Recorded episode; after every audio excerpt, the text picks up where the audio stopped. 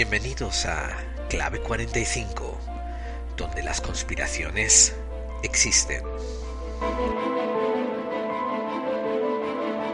Hoy vamos a hablar de uno de los misterios más grandes que hay en existencia. Pero no va a tratar ni de ovnis ni de osnis. No va a tratar de criptología. No va a tratar de vida extraterrestre. Tampoco tiene nada que ver con fantasmas aparecidos, reencarnados o espíritus. No tiene que ver ni con vampiros, ni con chupacabras, ni con criptozoología variada, ni con quintas dimensiones, ni con la tierra plana, ni con la tierra hueca.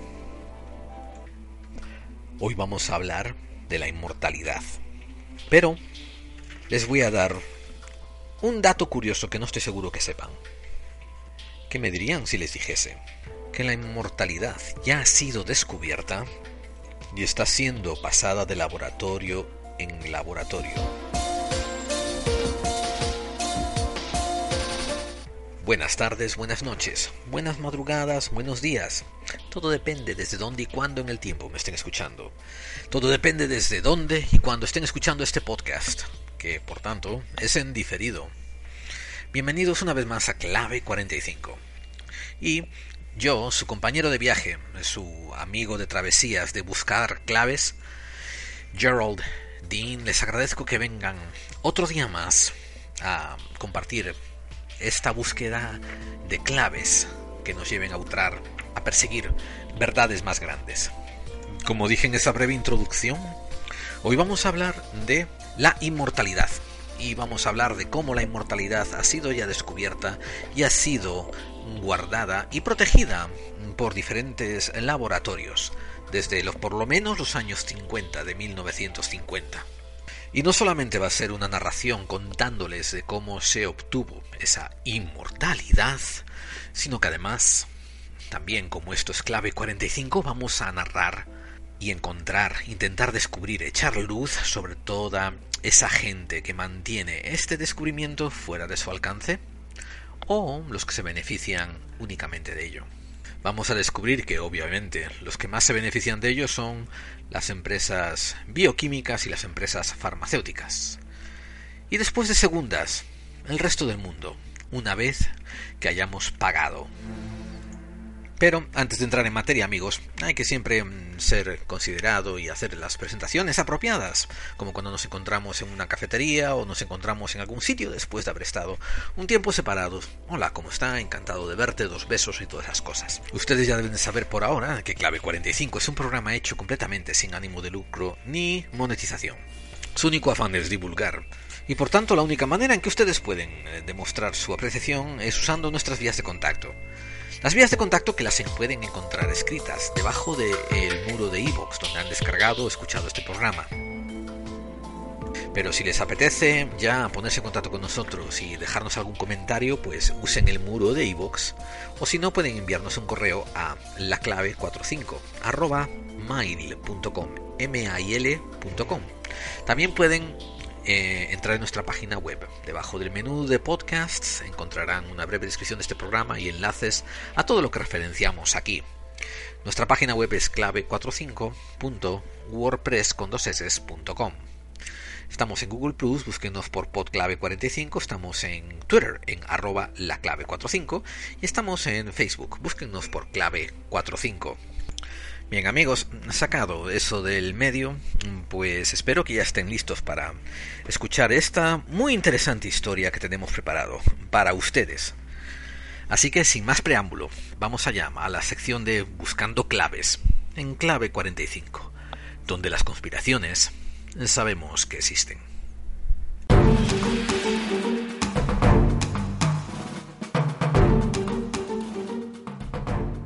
Amigos de Clave 45, antes de comenzar el monográfico tengo que mm, aclarar un pequeño detalle.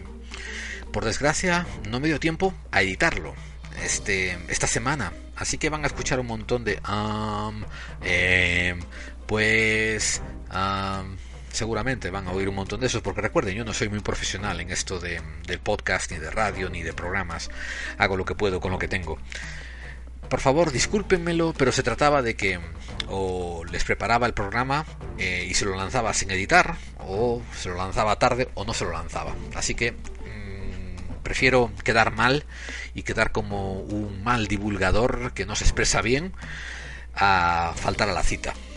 Así que nada más, discúlpenme por favor, procuraré que no vuelva a ocurrir, pero la vida da muchos tumbos y muchas vueltas, espero que sepan disculparme. Y sin más, gracias por su por entenderme y continuamos con el monográfico. Disfruten. Yo soy de la opinión de que los buenos divulgadores debemos de primero divulgar y dar crédito a nuestras fuentes, dejar eso constado y después pasar a narrar nuestras conclusiones, nuestras impresiones o la narrativa que queramos hacer. Así que, antes de empezar a hablar de este tema tan fascinante que es la inmortalidad, vamos a darle crédito a una autora norteamericana de nombre Rebecca Skloot. El nombre Rebecca lleva dos Cs y Skloot se deletrea S-K-L-O-O-T. En castellano se, supongo que se leería Skloot. Y ella publicó un libro hace ya varios años que llegó a ser un bestseller en la lista de los New York Times, del New York Times, y que se titula The Immortal Life of Henrietta Lacks. Y creo que está traducido al español. No me he molestado en buscarlo en español, porque este libro hace mucho ya que lo tengo en inglés. Pero supongo que si van al Amazon o por ahí lo van a encontrar. Se titularía en español algo así como La inmortal, la vida inmortal de Henrietta Lacks. Y bien, dado el crédito, al final del monográfico, al final de la sesión Buscando Claves, eh, cuando hagamos ya la conclusión del programa, pasaré a más a hablar sobre esta escritora, de la obra y también de cómo llegó hasta mis manos. Pero ahora pasemos a la narrativa que tiene mucho que ver con la inmortalidad y con muchas empresas supuestamente involucradas en el campo de la salud. La historia de la inmortalidad comienza en 1920, concretamente el primero de agosto, con el nacimiento de Henrietta Lacks.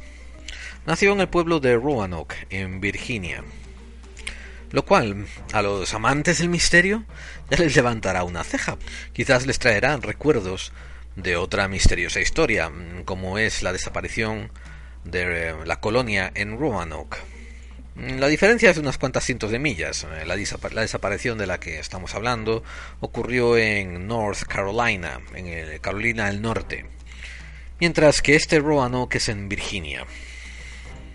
La madre de Henrietta Lacks murió dando a luz al décimo hijo, o sea que ella tuvo diez hermanos. Bueno, técnicamente nueve contando con ella. Henrietta no tuvo mucho de educación eh, escolar. Eh, abandonó la escuela cuando estaba en el sexto grado. Como la área era recolectores de tabaco, pues la juventud de Henrietta fue ahí, pasada allí, entre granjas de tabaco y todavía mucho separatismo racial. En el sur todavía las relaciones eran horrendas entre los blancos americanos y los negros afroamericanos. Eventualmente, Henrietta se juntó con uno de sus primos y formaron familia. Inicialmente tuvieron hijos fuera de matrimonio, pero después llegaron a casarse. Tuvieron, ella tuvo su primer hijo cuando tenía 14 años y creo que cuatro años después, a los 18, tuvo el siguiente. Se casó eventualmente a los 20 años. Eventualmente, Henrietta se mudó al estado de Maryland, a la ciudad de Baltimore y aunque para ella la historia está a punto de acabar, para nosotros está a punto de comenzar. Porque es después de estar casi 10 años viviendo en Baltimore cuando sintió unos dolores abdominales muy fuertes. Y se dirigió al hospital cercano que admitía a gente de raza negra, el John Hopkins Medical Center de Baltimore. El John Hopkins Medical Center eh, era un hospital inmenso, pero a la vez tenía una dualidad en sí. Una que estaba en la vanguardia de las investigaciones médicas Y tenía una área del hospital para tratar a la gente de bien, a la gente pudiente, incluso una área especializada para la gente rica. Mientras que en otra área del hospital se dedicaban a tratar a la gente no tan pudiente, de hecho a la gente más bien destituida. Curiosamente, por aquellos años, 1950-1951, la gente que acudía a aquel hospital a la zona destituida solía ser en su mayoría gente de raza negra. A Henrietta llegó allí, explicó sus dolencias después de una larguísima espera, le hicieron lo que se dice un raspado. En el raspado, voy a, va a haber muchos términos médicos y voy a intentar explicarlos lo mejor que pueda. Em, el raspado constituía básicamente usar un instrumento para sacar unas cuantas células de, la dermis, de la piel, y después mandarlas a analizar. Estas, eh, estas células sacaban del útero de la mujer, de la parte de los canales interiores de la vagina, etcétera, porque se sospechaba que debía ser algún tipo de cáncer uterino, algún cáncer cervical, etcétera. A los pocos días de haber hecho el, el, raspado, de haber sacado las muestras, se practicaron la biopsia. Y esto es algo curioso ya. Verán, lo que ocurría era que para hacer biopsias y, raspados a gente indigente se tardaba mucho, mucho, mucho tiempo porque no había ningún sentido de urgencia. ¿Cómo fue que eh, este raspado de Henrietta Lacks, de Henrietta Lacks se analizó en solamente cuestión de dos días? Muy sencillo, se lo debemos todo al doctor Richard Wesley Telinde. Se escribe en español, se pronuncia Telinde. Bueno, el doctor Telinde era una eminencia en su campo, y su campo era cánceres cervicales. Talinde había escrito numerosos tratados de medicina que estaban siendo usados en universidades en aquellos momentos. Era uno de esos pioneros que habían también eh, tratado la menopausia usando estrógeno. Había sido un rotundo éxito. Era algo así como una celebridad. Pero fíjense un detalle. Ahora cuando se trataba de cánceres cervicales, él estaba postulando dos cosas. Había dos categorizaciones en ese momento, los cánceres de, cervicales em, invasivos y los no invasivos. Y él decía, él postulaba, que los no invasivos había que tratarlos tan agresivamente como los invasivos. Y todos sus coetáneos, todos sus colegas de oficio, se le reían a carcajadas y a mandíbula batiente. Lo consideraban una medida muy extrema, lo consideraban una medida innecesaria. Recordemos que el diagnosticar cánceres cervicales había sido alcanzado solamente hacía 10 años, en 1941, cuando el doctor griego George Papanikolaou pues ah, había encontrado, había descubierto la manera de hacer un análisis que se llamaba el pap smear, que básicamente era un raspadito interno, como fue esto que estuvimos hablando, y una biopsia. En 1940, en 1951, disculpen ustedes, había dos tipos de tratamiento. Cuando se consideraba que el cáncer era invasivo, se raspaba todo, se, básicamente se arrancaba el útero de una manera quirúrgica y sana. El doctor Telende decía que muchas veces no era necesario, bastaba con estirpar los tumores. También, cuando se encontraba que el cáncer era no invasivo, pues se dejaba estar porque ya que no era no invasivo, mm, ¿para qué joderlo? ¿Para qué pincharlo? ¿Para qué provocarlo? Entonces era aquí, eh, en el hospital John Hopkins, que mm, el doctor Telind conoció a George Guy. El apellido del señor Guy se deletrea G-E-Y, o sea, el doctor Hay, con G. Pero mm, era un hombre fascinante. Era un hombre que desde hacía 10 o 15 años de su vida como doctor estaba dedicado a una sola obsesión. Quería encontrar la manera de ser capaz de permitir que células, células del cuerpo, de las que fueran células, se reprodujesen en un laboratorio, en un, en un ambiente artificial. Hasta entonces, hasta 1951, no era posible. Voy a dar muchos matices porque es importante saber estos detalles de la historia. Era posible encontrar maneras de que algunas células se reprodujeran por algún tiempo. Pero la inmensa mayoría, digamos el 99.9% de las células que se sacaban del cuerpo y se intentaban reproducir en sistemas artificiales en laboratorios, morían mucho más rápidamente que células en el cuerpo. Ustedes imaginen un trozo de su piel, de su dermis de la mano Pues no sé exactamente cuánto, pero por el asunto de, de ejemplo, puede que tarde una, una célula, puede que tarde 100 días en crecer, en reproducirse y morir. O sea, en tener un periodo de vida. Cuando se saca de tu mano y se pone en una probeta de laboratorio y se intenta mantener con vida, pues pocas veces consigue superar más de 2, 3, 4 días en 1951. El objetivo de George Guy era que quería conseguir que cualquier célula que él sacase del cuerpo, ponerla en un petri dish, en un plato petri, y que ahí se consiguiese mantener viva por lo menos el mismo tiempo que en el cuerpo. Ahora que lo ideal era que dándole comida, sustancias químicas, consiguiesen mantenerla viva de por vida. Para siempre, incluso más allá de lo, de lo expectante, siempre que las condiciones fuesen asépticas, o sea, siempre que no se introdujese un virus que la matara, una bacteria, porque tengan en cuenta que están hablando de un, plato Petri que está cerrado y que no debe de tener contaminación. Y siempre que le proporciones comida, pues entonces la, la, célula debería tener un índice de mortandad bajísimo. El problema era encontrar cuáles eran esas condiciones perfectas para que la célula se mantuviese con vida o que por lo menos por lo menos viviese tanto como vivía en el cuerpo del ser humano. El doctor George Gay estaba haciendo equipo con su esposa, la señora Margaret Gay. Y también tenía una asistente llamada Mary.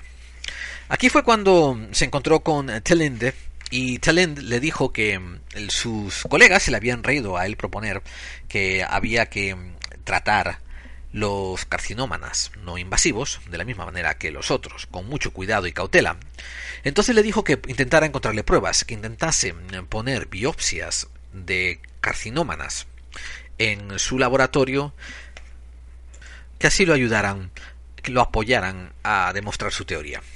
Ya que el hospital había aceptado, eh, eh, lo recordemos que Telinde era una eminencia y vamos, supongo que le estarían besando el culo y lo dejarían hacer lo que quisiera, pues él consiguió que George Guy le hiciese las, las, pruebas de laboratorio. George Guy estaba estático, porque claro, iba a hacerle las pruebas de laboratorio y el hospital para el que trabajaban, el, el Hopkins Medical Center, pues como tenía una sala para gente de pocos recursos, iba a poder tener cientos, si no miles, de mujeres a las que extraerle células y hacer pruebas y el señor George Guy sabía que él podría continuar sus experimentos de intentar hacer crecer las células en estado artificial como una labor secundaria um, detrás de lo que le estaba preparando y descubriendo para el doctor Telende. Muy bien, entonces ahí fue cuando el doctor Guy recibió las células de Henrietta Lacks. Las diagnosticaron con cáncer a la, señorita, a la señora Lacks y le recomendaron una terapia cancerígena, o sea, que era lo equivalente a ponerse una pastillita del, del componente radioactivo llamado radio, radioterapia. Y obviamente eso era bastante tosco, bastante bruto. Tenía el poder de quemar todo, lo malo y lo bueno. Y vamos, en este caso vamos a, vamos a enfatizar que quemaba también lo bueno. Tenían poco índice de éxito este tipo de terapias comparado con las terapias que hay hoy en día. Así que, mientras que nuestra señora mm, Henrietta Lacks estaba sometiendo a su primer tipo de radioterapia para que matar el cáncer que llevaba dentro del útero, el señor George, George le estaba dando la biopsia que le había sacado a Henrietta Lacks a su asistente, a la señora Mary. La asistenta la puso en los platos de Petri, que son unos platos, para los que no lo entiendan o no lo sepan, son unos platos especiales de laboratorio, donde ahí se hacen cultivos de tejido, o sea, puedes intentar manipular tejido humano. Recuerden, el asunto era que había que intentar encontrar la combinación perfecta para que las células continuaran reproduciéndose. Con este objeto, el señor Gay se había convertido en un alquimista moderno. Tenía 100 listas de diferentes em, mejunjes, de diferentes potingues, diferentes mezclanzas. Eso sí, amigos, todos perfectamente bien delucidadas, con una precisión milimétrica escritas. Pero es sorprendente la cantidad de cosas que ponía este hombre dentro. Estamos hablando de que usaba sangre de gallinas, usaba mm, útero del estómago de toros, usaba mm, crines de caballo. Y no se imaginen ahora ustedes el caldero de una bruja y que este hombre estaba echando todos los potingues y los fervía. Todo esto estaba destilado en un laboratorio y le sacaba las sustancias necesarias, el plasma, eh, la creotina, las cosas que a él hicieran falta, ¿no? De todas estas cosas.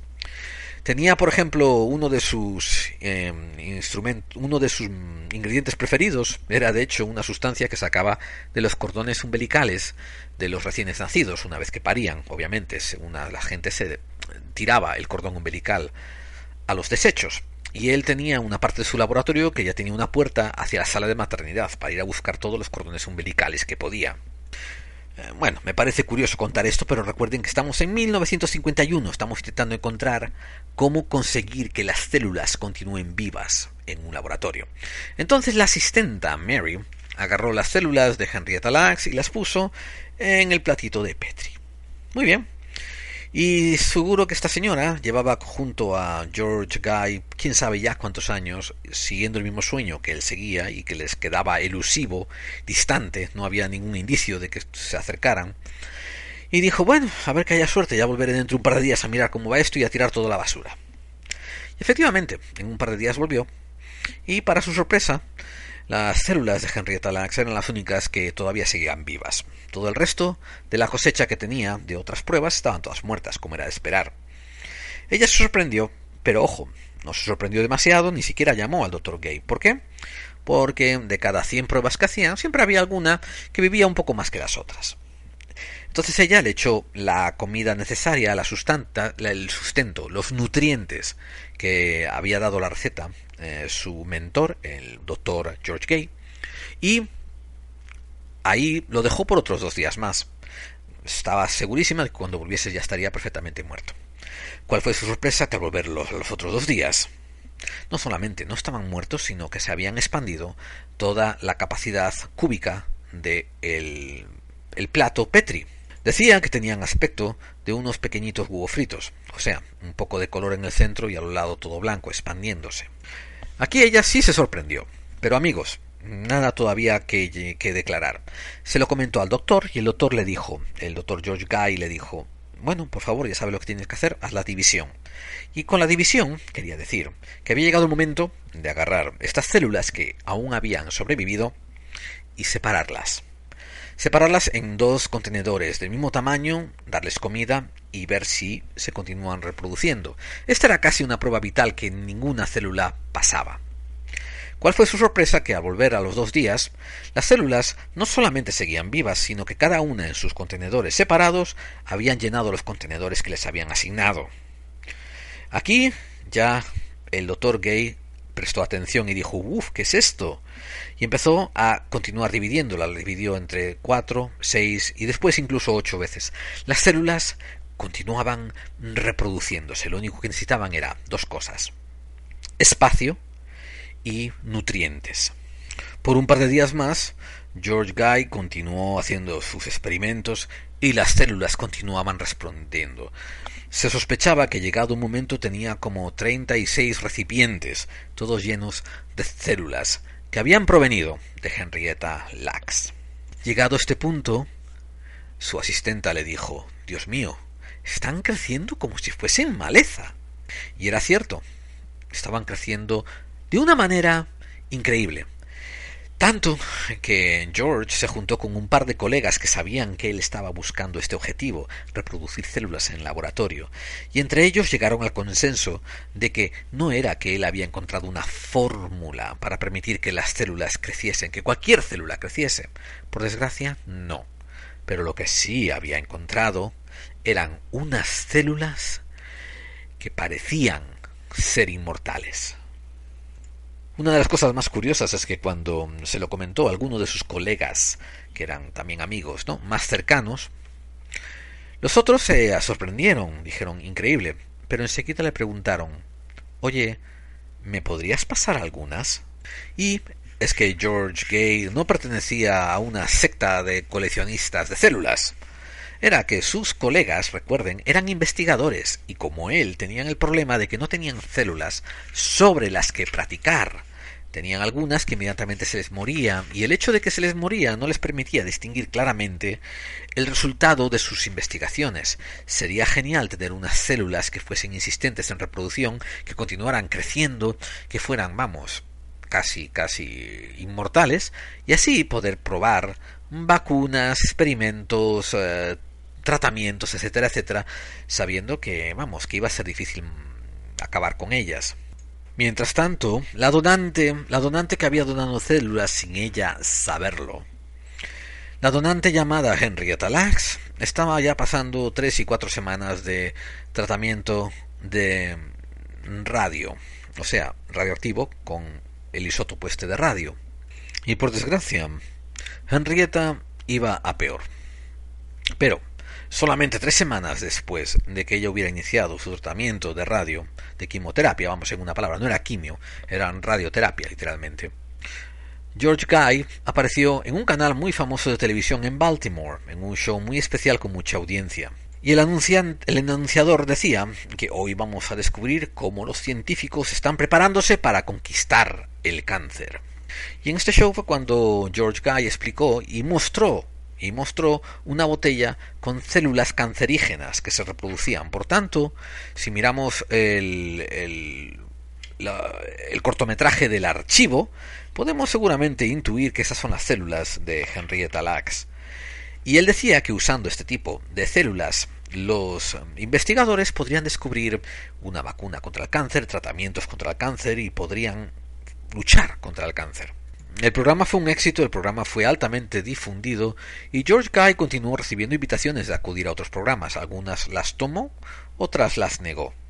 Una cosa que sí ocurrió a partir de aquí fue que muchos investigadores vieron el programa o fueron notificados acerca del descubrimiento de George Guy y, paulatinamente, comenzaron a solicitarle células de este donante anónimo, recordemos, bueno, no recordemos, clarifiquemos que George Guy hasta este momento no había dicho quién era este estas de quién eran estas células.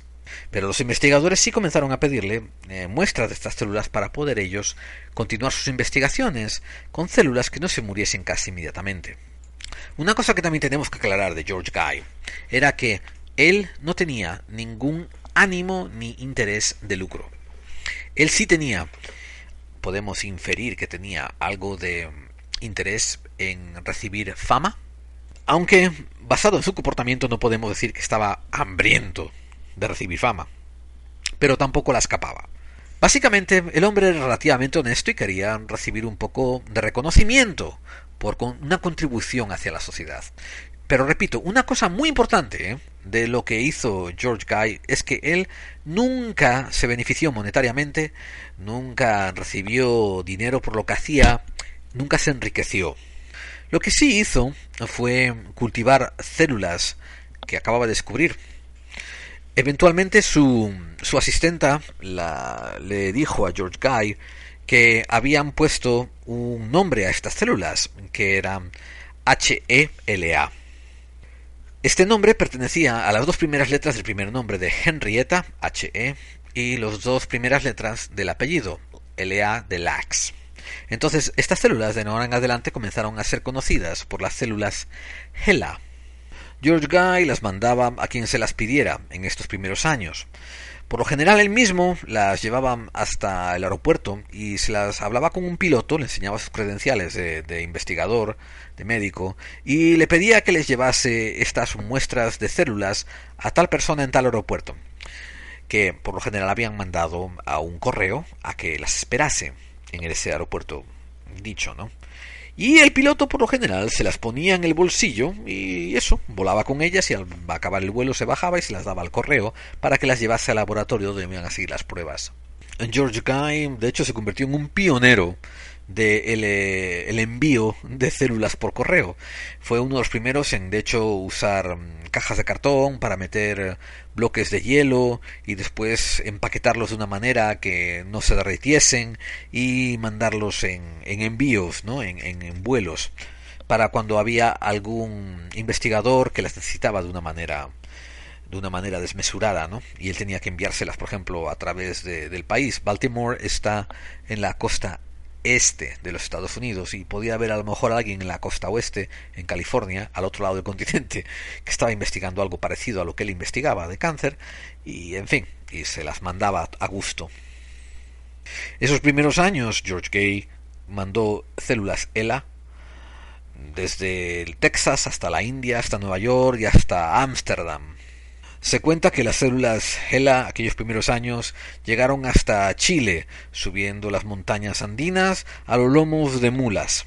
Y no solo eso, en esos primeros años venían muchísimos investigadores al laboratorio de George Gay a aprender su técnica para mantener vivas estas células. La técnica era muy sencilla, pero imagínense que viene un investigador de otra rama que nunca ha lidiado con conservación de células y no tenía ni idea de qué se estaba tratando. Entonces, este generoso hombre, George Gay, no solamente le enseñaba cómo cuidarla, sino que además le regalaba unas cuantas en un botecito y lo mandaba para casa a ese investigador todo contento. Ustedes imaginan de qué estamos hablando, ¿verdad? No estamos hablando de las células de un brazo, no estamos hablando de las células de una pestaña, estamos hablando de unas células cancerígenas. El cáncer en sí es la reproducción descontrolada de células. Por tanto, esto no tiene tampoco tanto misterio el que las células se reprodujesen de esta manera. Lo que sí tiene un poco de misterio era que las células no morían. Quiero decir, se reproducían más rápido de lo que morían. Por tanto, parecía como que desbordaban cualquier contenedor donde estuviesen siendo cultivadas.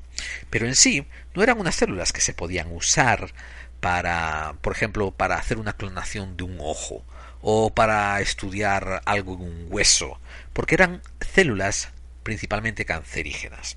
Eso sí, conservaban muchas propiedades todavía de las células normales y se podían hacer algunos experimentos en ese respecto.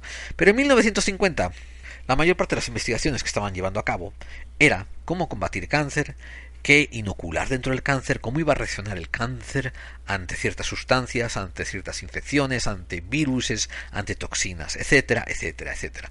Y lo bueno era que estos investigadores podían cortar a la mitad las células, hacer unas pruebas con estas células, con la mitad de las células y saber que al día siguiente o en dos días las otras que quedaban ya se habían duplicado y no habían perdido su cosecha de células, podían continuar con sus pruebas.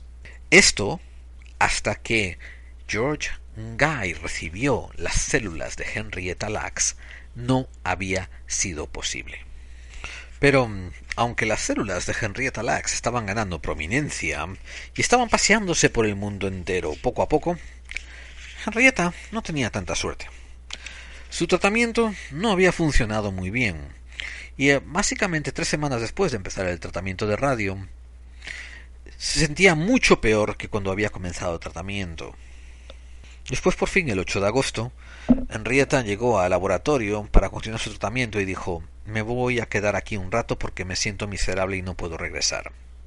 Ahora, no se imaginen ustedes una mesa, vamos, una sala de espera, unas camillas, unas habitaciones con dos camas por habitación, con sábanas blancas, etcétera, etcétera. Esta era el Baltimore de la segregación racial.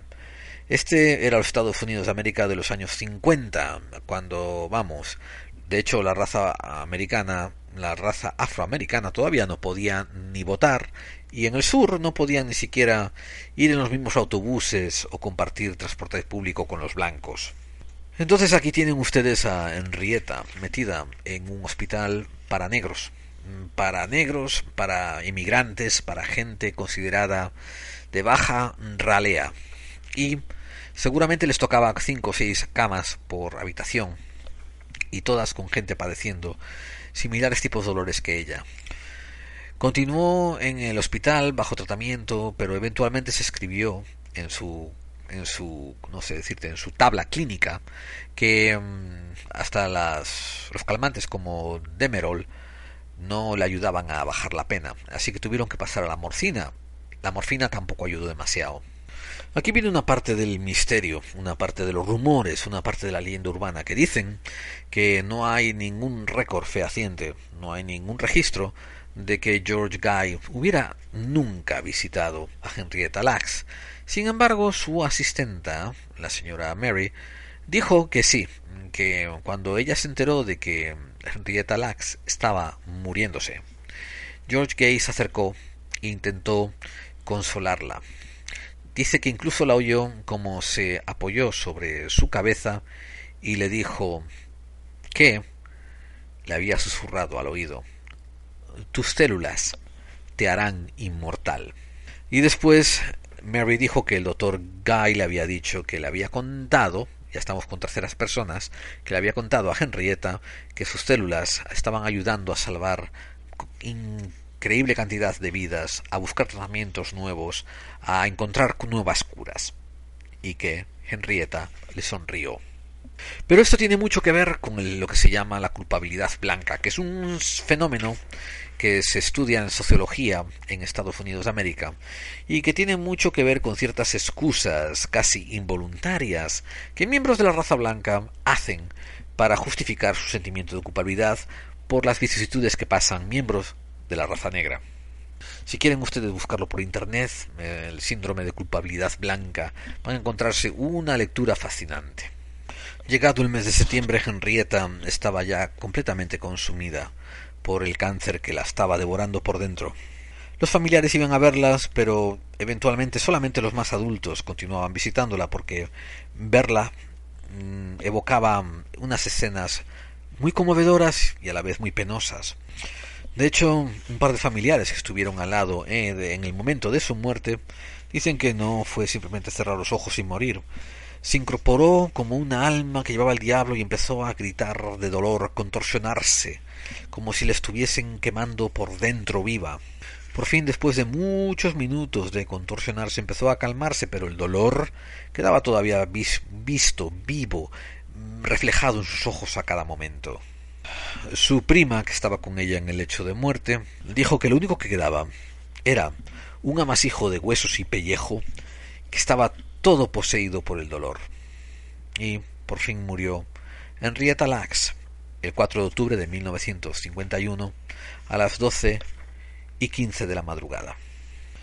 Lo que sí consta es que cuando el doctor George Gay se enteró de que Henrietta había muerto, lo primero que hizo fue pedirle a los examinadores que le dieran permiso para retirar tantas muestras del resto de las partes del cuerpo sanas como fuera posible, porque necesitaba contrastarlas con las células HeLa, las células cancerígenas que se seguían reproduciendo. Vamos a empezar a encontrar las contradicciones en la ley.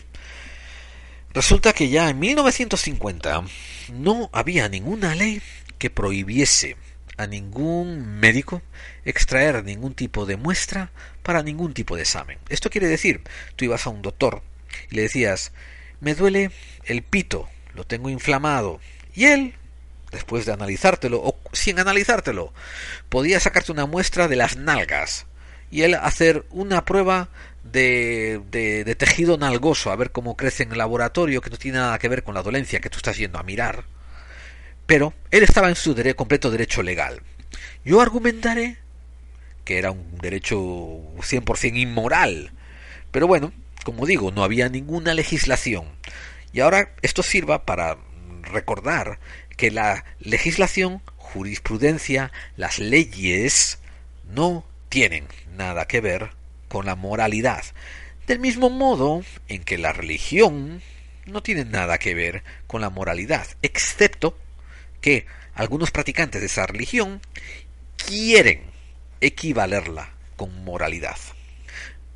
Yo soy así tremendo, haciéndome estos saltos de aquí para allá, saltarme de un lado para otro. Así que ustedes disculpen, pero supongo que también me conocerán.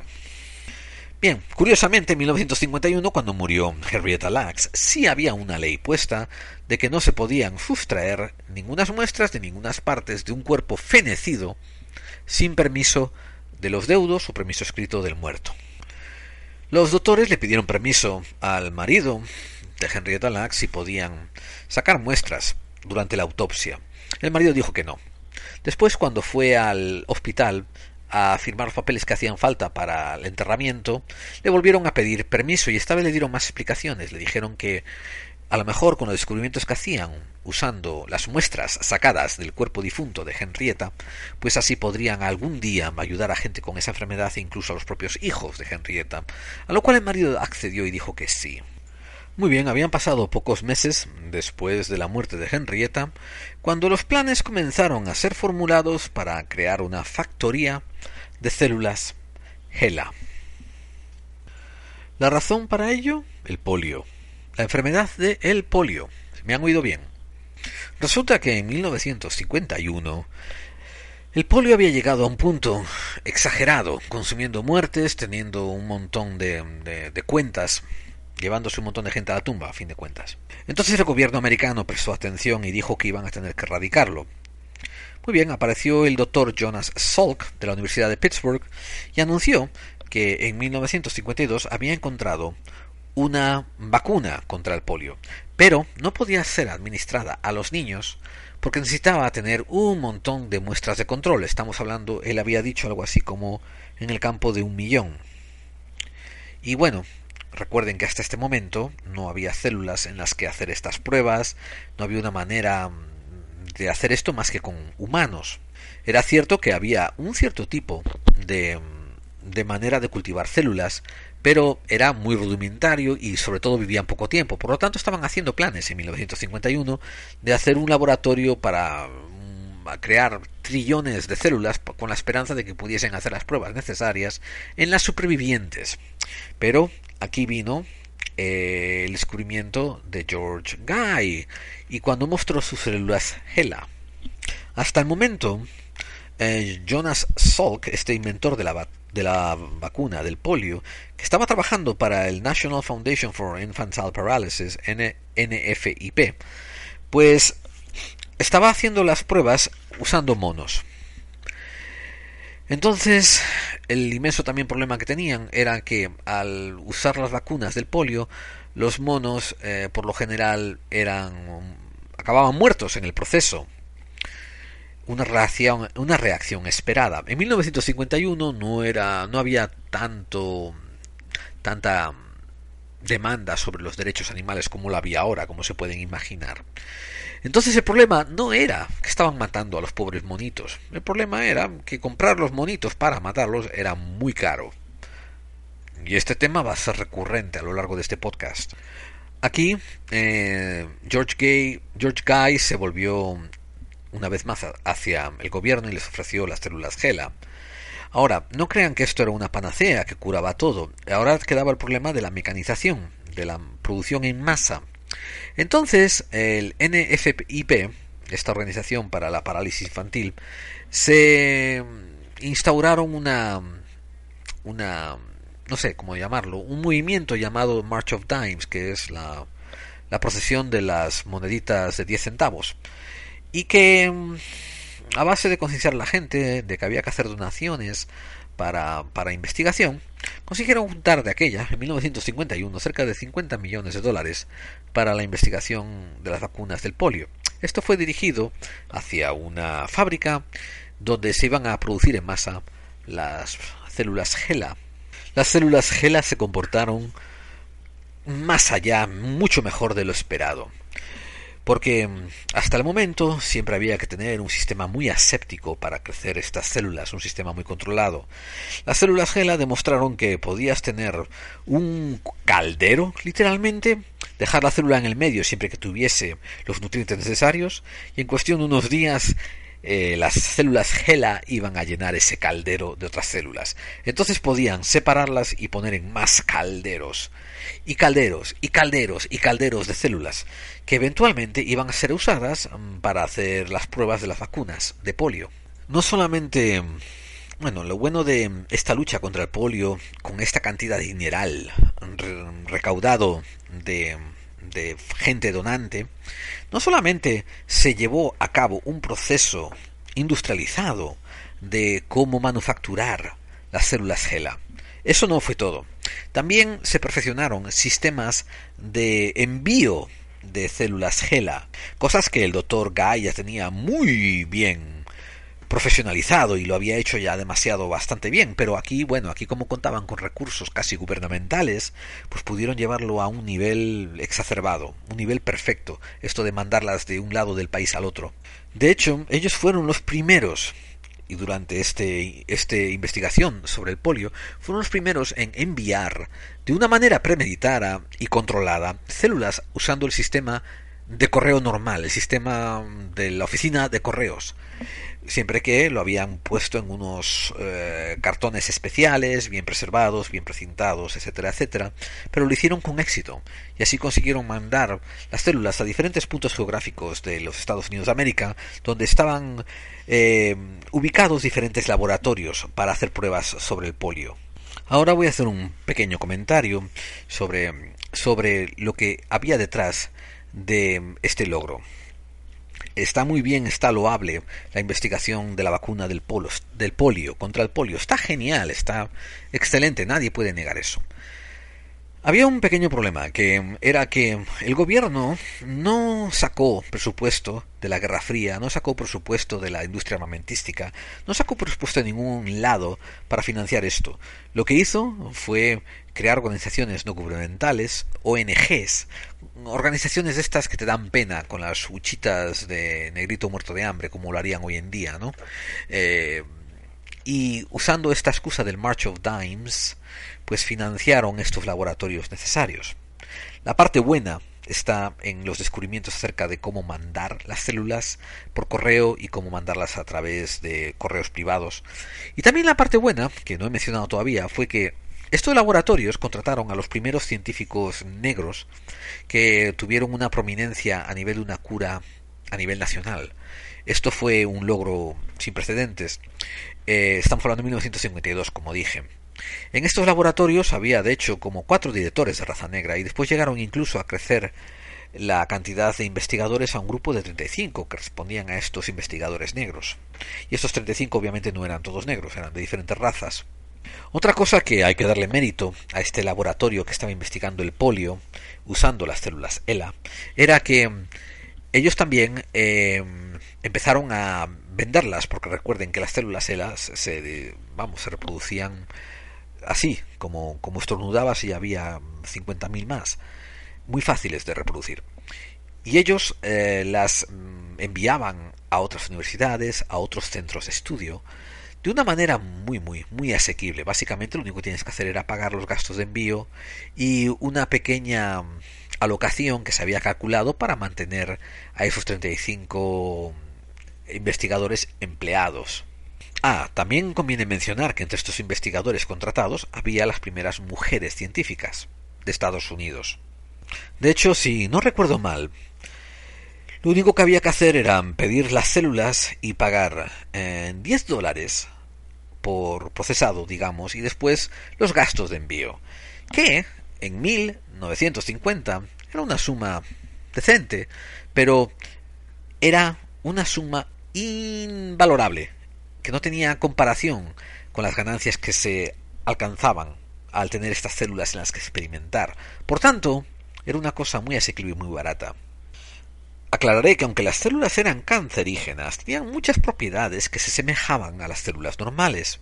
Segregaban muchas de las sustancias normales que segregan las células, producían proteínas, se comunicaban entre ellas de las maneras en que se comunican las células, producían las energías que producen las células, sintetizaban nutrientes de la misma manera en que sintetizan células normales y racionaban cuando se encontraban con bacterias, hormonas y proteínas y viruses. Por tanto, aunque las células sí eran cancerígenas, imagínense que las podían usar como referencia a cómo se iban a comportar otras células, las células sanas, que eran mucho más difíciles o casi imposibles de mantener vivas. En los años 50, los científicos estaban comenzando todavía a entender el concepto de los viruses. Y fueron las células HeLa las que fueron usadas para diferentes experimentos como los herpes, la rubeola, el sarampión, la encefalitis, etcétera, etcétera. Y otra característica que le encantaba a los científicos era que frisarlas decían que era como apretar el botón de pausa. Básicamente se paraban así como estaban, no se reproducían más, pero después, cuando la desfrisabas usando el tratamiento apropiado, las células continuaban como si nada, como si no hubiera ocurrido nada en absoluto, continuaban reproduciéndose y su vida normal. También hubo un factor que quizás no tengan en cuenta, pero Cada laboratorio que recibía las células recibía las instrucciones de qué caldo de cultivo usar, qué tipo de nutrientes usar, pero después a la hora de implementar esas instrucciones cada uno le salía diferente. Entonces este laboratorio también sirvió como un lugar en el que manufacturar en masa el caldo de cultivo e iba a salir siempre con las mismas especificaciones. Por tanto, el investigador no corría el riesgo que, al haber recibido las mismas células, las mismas células GELA que las había recibido otro investigador, él, al haber hecho el caldo de cultivo de manera diferente, pues pudiera tener diferentes resultados. Ahora estabas recibiendo las células GELA por correo después de haber pagado por ellas y podías también recibir el caldo de cultivo estandarizado aprobado por George Guy que eh, podía ser igual para todas las pruebas que se iban a hacer a través del continente. También en 1953 se consiguió descubrir gracias a las células GELA la cantidad de cromosomas existentes en las células, y ahí fue cuando se determinó que había los 46 cromosomas. De ahí, gracias a las células HeLa, se pudieron determinar que había ciertas enfermedades que eran producidas por deficiencias o excedencias de cromosomas, como por ejemplo la famosa esta síndrome de Down. Y hasta aquí se acabaron la, la época bucólica e idílica de la reproducción penta y distribución de las células GELA.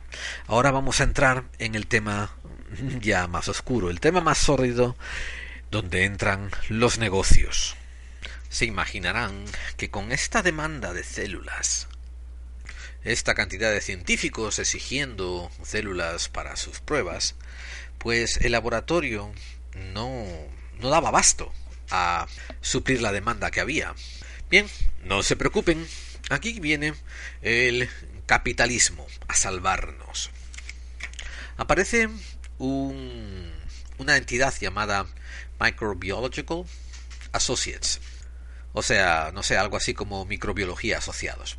Y el líder, el jefe, el, no sé, la cabeza de esta asociación, de esta compañía, era un ex militar llamado Samuel Reader, en español Samuel Reader Bien, este ex militar no tenía ni la más repajolera idea de nada que tuviera que ver con biología ni con células, pero su compañero en el negocio, el señor Monroe Vincent, eh, él sí era un bioquímico y bueno, él se entendía el potencial que había en el mercado para vender, comprar y negociar con células. De hecho, él fue el que se dio cuenta de que todo el mundo quería células, pero poca gente quería mantener la infraestructura para crecerlas. La situación ideal para todos estos científicos pragmáticos era que alguien les supiera las células de ELA y ellos no tener ni siquiera que molestarse en cultivarlas y crecer las suyas, sino cuando se quedaran sin ellas volverlas a comprar. Los que recuerden la economía semi-rural de España de los años 70 y 80, ¿no? Eh, recordarán que uno iba a plantar las patatas y cuando las cosechaba, pues cortaba la mitad o dejaba unas cuantas para cortar y volver a replantar el año siguiente. Los dos científicos no querían hacer eso, no querían encargarse de la siembra de las células, solamente querían encargarse de experimentar. Ahí fue donde Reader y Vincent decidieron crear un laboratorio que iba a manufacturar células HeLa a destajo y sacar un pingüe beneficio de ello se pusieron a buscar localizaciones y al final encontraron una factoría abandonada en Bethesda, Maryland. Esta factoría abandonada, de hecho, por raro que suene, había sido una factoría de, fritos. Esas cosas de, de maíz, esas, no sé, esas mm, palomitas de maíz o algo así, unas capas de maíz que tienen diferentes sabores y que todavía se venden hoy en día en bolsas, pues sí, ya en los años 50 estaban vendiéndose. Compraron esta fábrica abandonada, estoy seguro que a muy bajo costo, y la prepararon, eh, la, prepararon la infraestructura para convertirla en un laboratorio de creación de células. Eh, la parte de negocio, que es tiene un poco de mérito, fue que no solamente se enfocaron en darle espacio para la creación de las células, sino que además designaron un espacio especializado para poder empaquetarlas y después poder enviarlas por correo o incluso su propio sistema de, entrega a domicilio, bueno, entrega a hospitales. Laboratorios como el NIH eran uno de los mayores consumidores de células HeLa y se convirtieron en uno de los mayores compradores de Microbiological Associates. Repito una vez más, laboratorios como NIH estaban comprándoles células por cuantidades de millones al año. Encargaban partidas de cientos de miles que fueran entregadas a estos laboratorios en, por cada mes. Y poco a poco se fue extendiendo la fama y científicos, investigadores de todo el mundo. Sí, amigos, al decir todo el mundo no estoy diciendo eufemísticamente todo Estados Unidos, hablo de todo el mundo, Asia, Europa, incluidos los pobres hospitales de África que se lo pudieran pagar, estaban consumiendo las células HeLa y comprándoselas a esta compañía.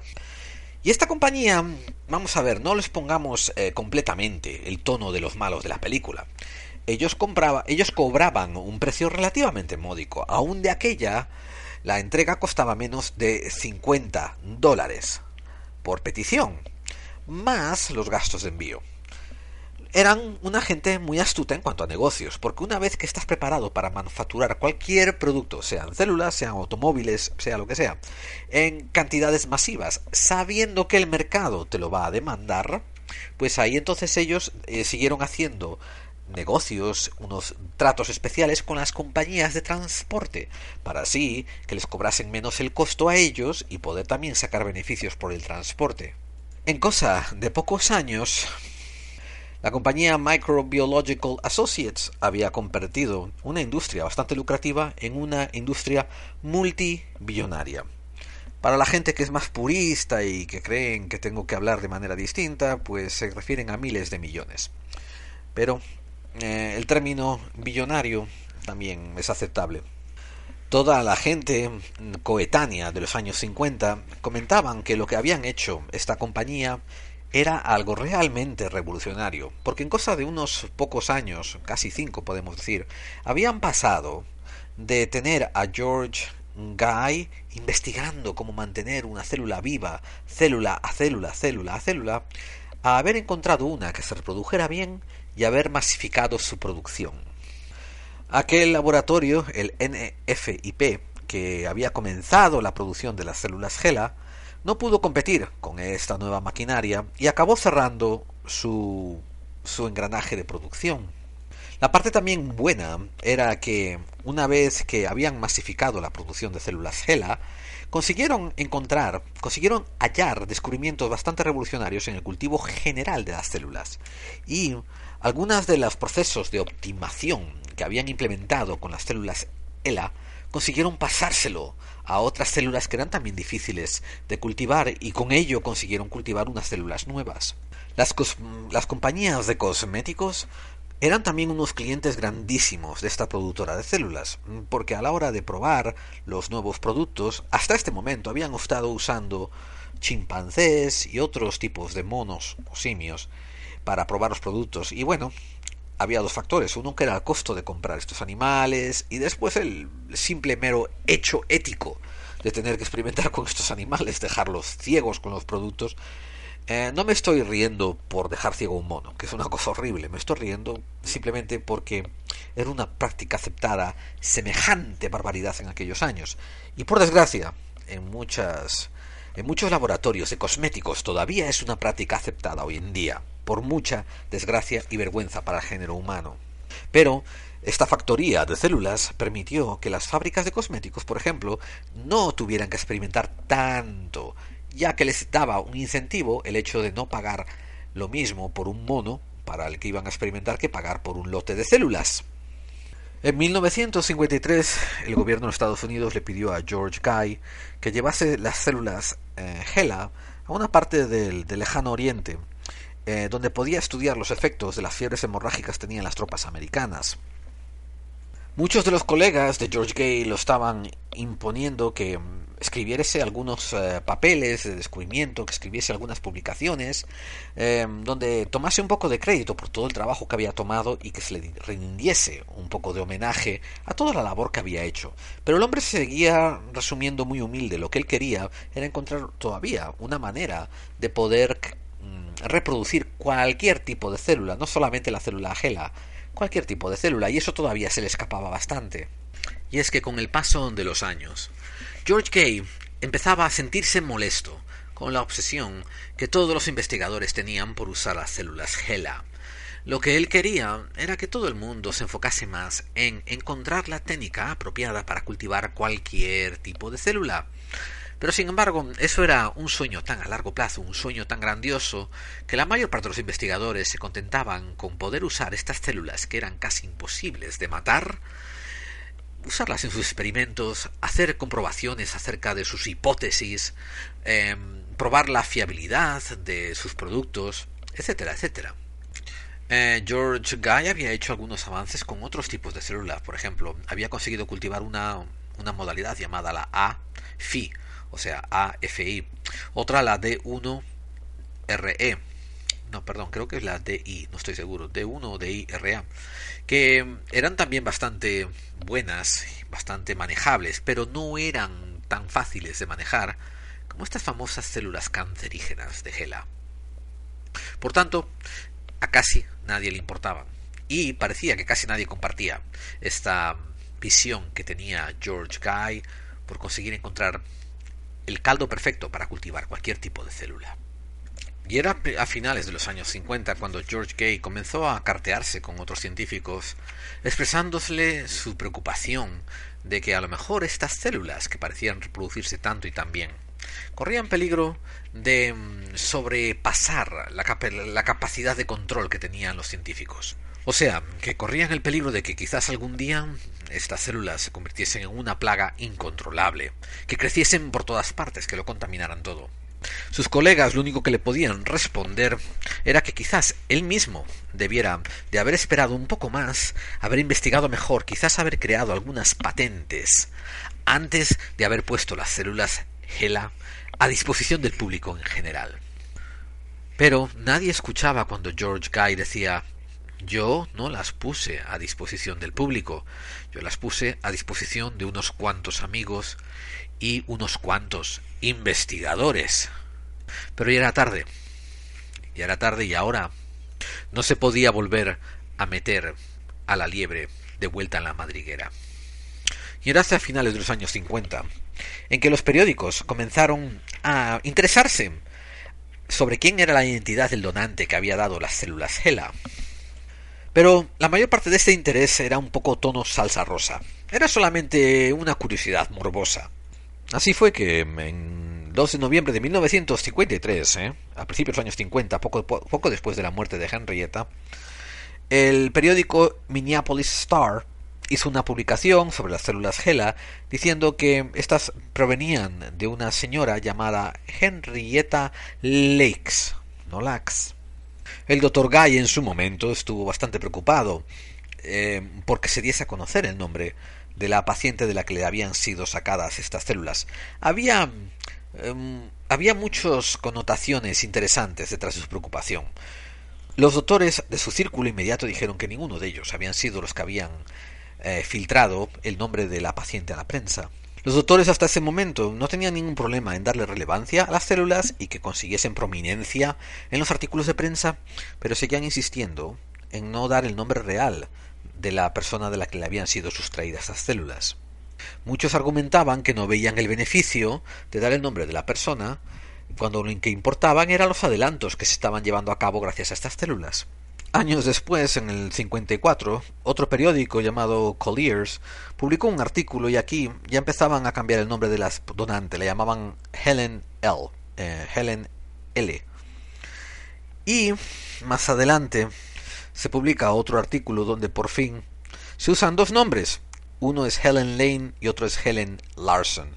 Y a partir de ahí, todas las publicaciones que se refieren a las células HeLa por muchos, muchos, muchos años en adelante, van a elegir uno de estos nombres, Helen Lane o Helen Larson, cuando apuntan a una persona que originó estas células. Henrietta Larks continuaría en la oscuridad. Recuerden que hasta aquí no había que pedir permiso para mm, usar células ni partes del cuerpo sacadas a una persona para cualquier tipo de investigación. Y ya en el año 54 y 55, los laboratorios que hemos mencionado antes estaban produciendo células de manera masiva y por ganancia. O sea, con completo ánimo de lucro. Llega a finales de 1950 y un investigador, un virólogo llamado Chester Southern, que en español se leería Chester South Taham. Creo, creo que lo he dicho bien. Eh, S-O-U-T-H-A-M. Tuvo una idea que expuso en un simposio. Dijo, ¿qué pasa si las células GELA infectan a los científicos que están trabajando en ellas o infectan al ambiente donde los científicos están trabajando? Se comenzó a hacer una evaluación sobre el modo de empleo de las células y se descubrió que efectivamente los investigadores estaban moviéndose alrededor de las células, las células pasaban al aire y del aire entraban en los pulmones vía respiratoria, otros las tocaban, otros transferían de vial a vial, otros comían alrededor de las células su almuerzo.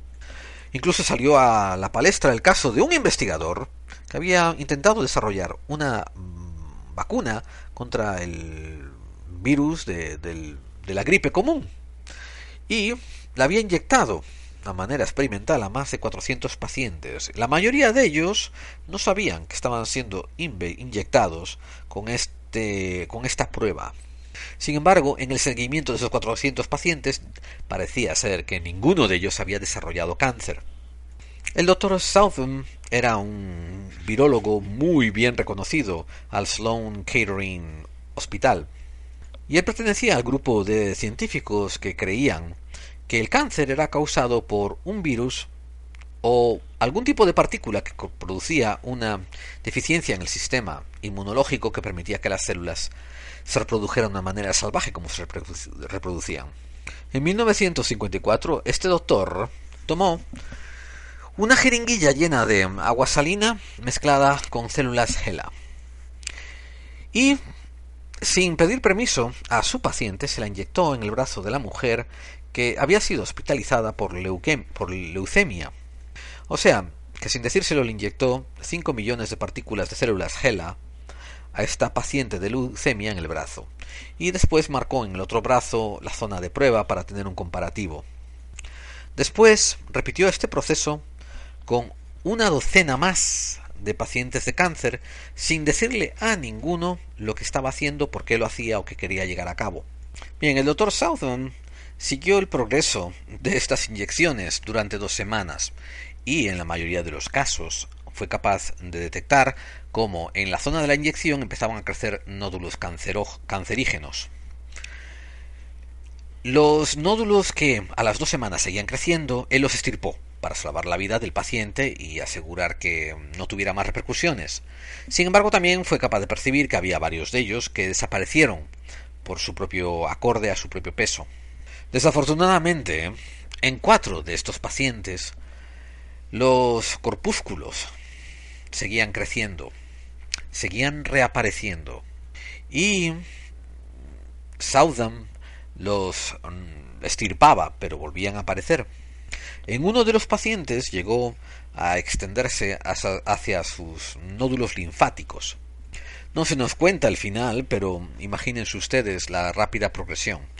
Hay que aclarar que estos pacientes ya tenían cáncer y tenían cánceres relativamente bastante avanzados. Ahora, esto lo estoy contando no solamente para que ustedes se indignen, sino para que tomen nota de cómo en ese momento se creía que tenía que avanzar la ciencia. Y hago un inciso en la narración para recordarles que hasta hace poco, hasta hace diez años anteriores, había acabado la Segunda Guerra Mundial.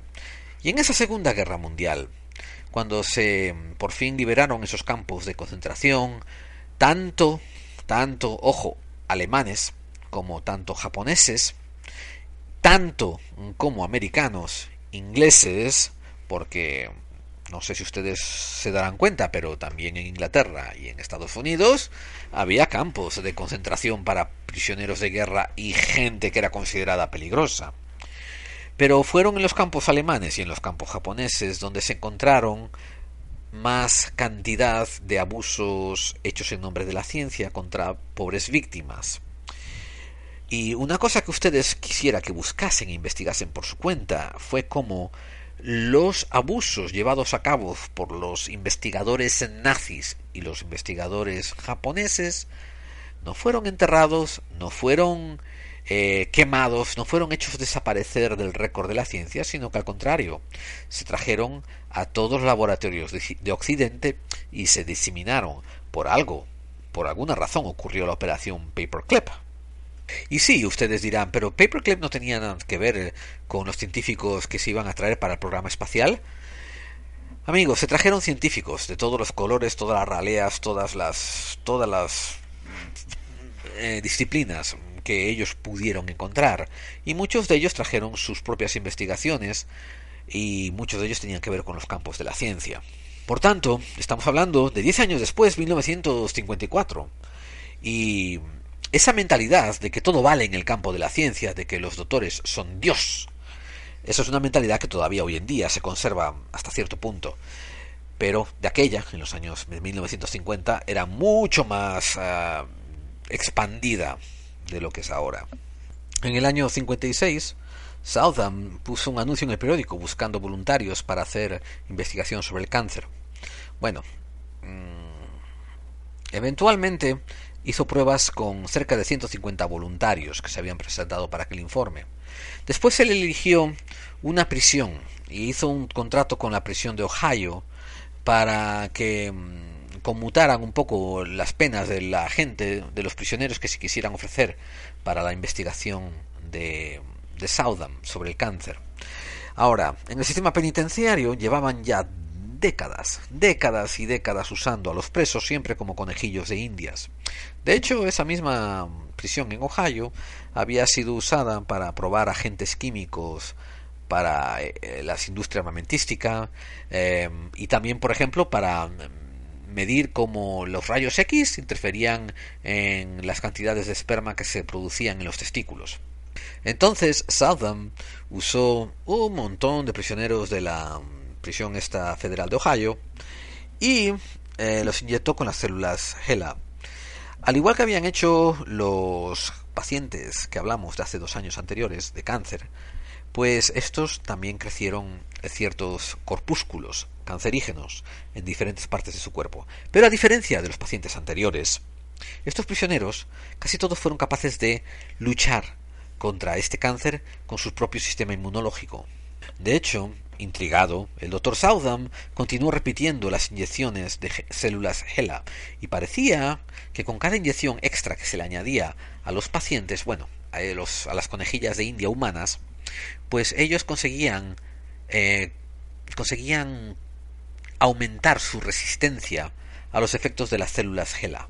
Era y de hecho el señor Southam estuvo considerando que a lo mejor este tipo de investigación podía llevarlo a encontrar una vacuna contra el cáncer. Y Southam continuó con sus experimentos. En los siguientes dos años, él tiene una, un récord, tiene un registro de que inyectó más de 600 pacientes con células HeLa para estudiar y monitorizar los resultados de estos pacientes con, con las células HeLa. Pero una cosa común era que casi nunca le decía a los pacientes qué era lo que les estaba inyectando. En sus memorias él escribió que este, el callarse este hecho lo hacía porque la fobia y la ignorancia de los pacientes los iba a hacer muy reacios a que él pudiese ayudar y contribuir al avance de la ciencia.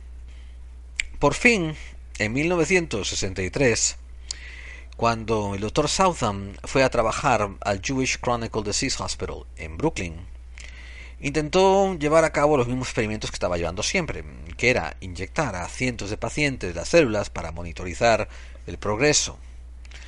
Aquí fue cuando se destapó la liebre, cuando saltó el petate fuera. El asunto está en que tres de los doctores que estaban supuestos a ayudar a hacer esto se negaron rotundamente a hacerlo sin antes eh, revelar a los pacientes que era lo que estaban sometiéndoles. Y era que estos doctores eran descendientes directos de otros judíos que habían sobrevivido los campos de concentración nazis que yo comenté hace poco. De hecho fue cuando acabó los juicios de Nuremberg que se produjo lo que se llamó el Código de Nuremberg, que era que basado en la cantidad de aberraciones que los nazis habían cometido en los campos de concentración, con la idea de intentar avanzar el mundo de la medicina, eh, digo idea, ¿eh? pues eh, escribieron un código llamado el Código de Nuremberg donde se decía que no se podía someter a nadie a ningún tipo de experimento sin antes divulgarle qué era lo que le estaban haciendo con él. Bien, una vez más, esto es la idea de un código. El problema era que casi ningún país había implementado ese código en ley. Por tanto, estas son una de las diferencias semánticas. El código se queda en una recomendación. Ojalá que te adhieras al código. Ojalá. Pero seguramente no lo haré porque no me apetece. Entonces, hasta entonces, hasta 1963, pues había comportamientos como este, como el de Southam. El término norteamericano usado en la medicina, que se tiene que usar, que usar desde los años 50, se traduce por consentimiento informado y ocurrió por primera vez en 1957, cuando se llevó a, juicio a un doctor que había operado con el paciente Martin Salgo. El paciente fue a hacer una cirugía bastante rutinaria y cuando lo pusieron con la anestesia tuvo una reacción que le sentó mal y despertó paralizado de la cintura para abajo. Entonces, al final del juicio, los, el juez dictaminó que los doctores están en delicto de su de su objetivo, ¿no? De su formación y que se están exponiendo a sí mismos a daños y perjuicios si no eh, le informan apropiadamente a sus pacientes de todos los riesgos y, y se aseguran de que entiendan los riesgos que hay en cualquier procedimiento y así es como la única manera en que el consentimiento sería válido. Ahora, una vez hecha la ley, echa la trampa, porque las personas en las que estaba experimentando Southam no eran sus pacientes. Por tanto, él supuestamente no tenía que obtener su consentimiento, porque él no era el que estaba haciendo un diagnóstico sobre ellos. Ahora vaya, avancen a 1963, que era cuando mm, el doctor Southam estaba haciendo estos análisis sin información sobre ciertos pacientes que yo casi cualificaría como víctimas. Cuando los doctores de este hospital no solamente se negaron a seguir los mandatos del jefe de personal, sino que además escribieron cartas de resignación. Pero hábilmente estas cartas de resignación se las mandaron también a la prensa. La prensa fue como se enteró de lo que estaba ocurriendo y en grandes titulares se hizo público que había muchos experimentos sin el consentimiento de los pacientes. Y esto fue un tremendo escándalo porque a pesar de todo, a pesar de todo lo que había ocurrido hacía solamente 15 años o 20 años atrás, estaba todavía muy fresco en la mente de toda la gente. El abogado fiscal del estado de Nueva York, que en aquel momento se llamaba Louis Lefkowitz, pues emitió un comunicado diciendo que todos los uh, seres humanos tienen el derecho inalienable de determinar lo que va a ocurrir con sus cuerpos. Estos pacientes tenían el derecho a saber qué era contenido de esa jeringa que el doctor Southam estaba inyectándoles. Y si ellos iban a asustarse o iban a tener miedo por el contenido de esa jeringa, estaban en su completo derecho a asustarse o tener miedo y a decir que no a cualquiera de los experimentos. El asunto es que este comportamiento había alcanzado eh, tal nivel mediático que al final el panel que, que media las licencias de medicina optaron por retirarles las licencias al doctor Southam y a sus colegas que habían estado metidos en estos experimentos durante un tiempo. Pero imagínense cómo son las influencias, que la suspensión de licencia pues no se llegó a implementar. Decidió ser suspendida la suspensión de la licencia. Toma ya. En el año 1966, un anestesiologista llamado Henry Beecher pues publicó en el famosísimo magazine llamado New England Journal of Medicine un artículo donde documentaba cómo en unos pocos años anteriores no solamente Southam había estado ah, llevando a cabo experimentos ilegales, sino que había cientos de casos similares de pruebas biológicas que habían sido hechas debajo condiciones que no eran éticas. Había incluso casos donde investigadores habían inyectado a niños con hepatitis para observar el progreso de la enfermedad. Y otros habían envenenado a sus pacientes usando dióxido de carbono durante el periodo de anestesia mientras estaban siendo operados por otras razones. Amigos, esto es solamente un, un muestrario de las cosas que ocurrían en el país más civilizado, a vangar y a la cabeza de la cultura occidental en los años 60. ¿Por qué digo esto, no? Porque la mayor parte de Europa, que también era considerado occidente, estaba todavía recuperándose de la guerra y estaba en periodo todavía de reindustrialización. O sea, América era el que se preocupaba de suplir de una manera industrial a todo el resto de Europa durante la construcción, la reconstrucción. Y no solamente con materiales, sino con contratos, con arquitectos, con materias primas. Por tanto, también todo el influjo económico que Europa estaba pagándole a América, pues llegaba a las arcas de los americanos y les hacía insuflar un periodo de época dorada donde todo era maravilloso para ellos, los años 50 y los años 60. Pues incluso en ese tiempo estaban ocurriendo estas cosas. Y es que amigos, cuando llegaron los años 60, las células HeLa estaban por todas partes. De hecho, los rusos las usaron para mandarlas al espacio.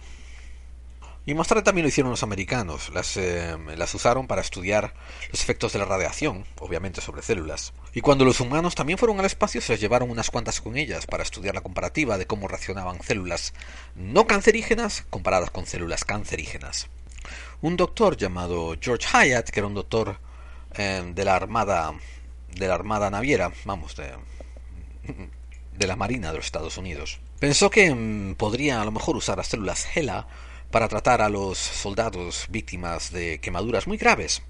Y ah, de manera experimental, pues trató las quemaduras en algunos brazos de algunos soldados con células HeLa.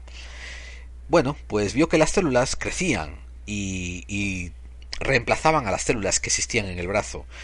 Para asegurarse le hizo una biopsia y descubrió, horrorizado, que eran cancerígenas, así que las estirpó todas.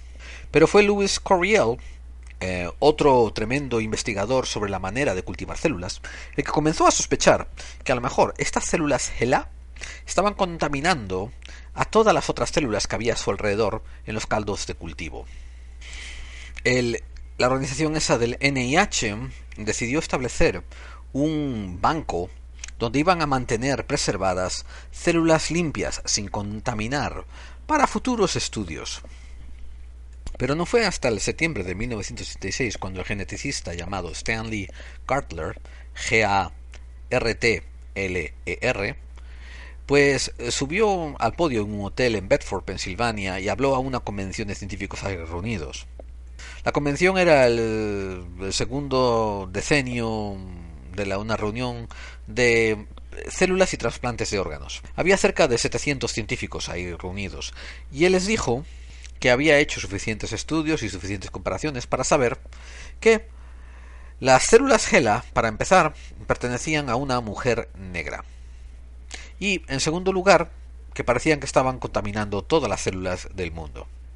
No se sabe eh, qué parte fue la que causó más bombazo, el que las células perteneciesen a una mujer negra y que tantos doctores elitistas blancos habían estado experimentando con ellos, algunos incluso en sus propias carnes, o que esas células crecieran de manera tan salvaje que habían contaminado todos los cultivos existentes. ¿Se acuerdan aquella organización? ¿Se acuerdan de aquella organización que unos años antes habían decidido establecer un banco de células libres, de células puras?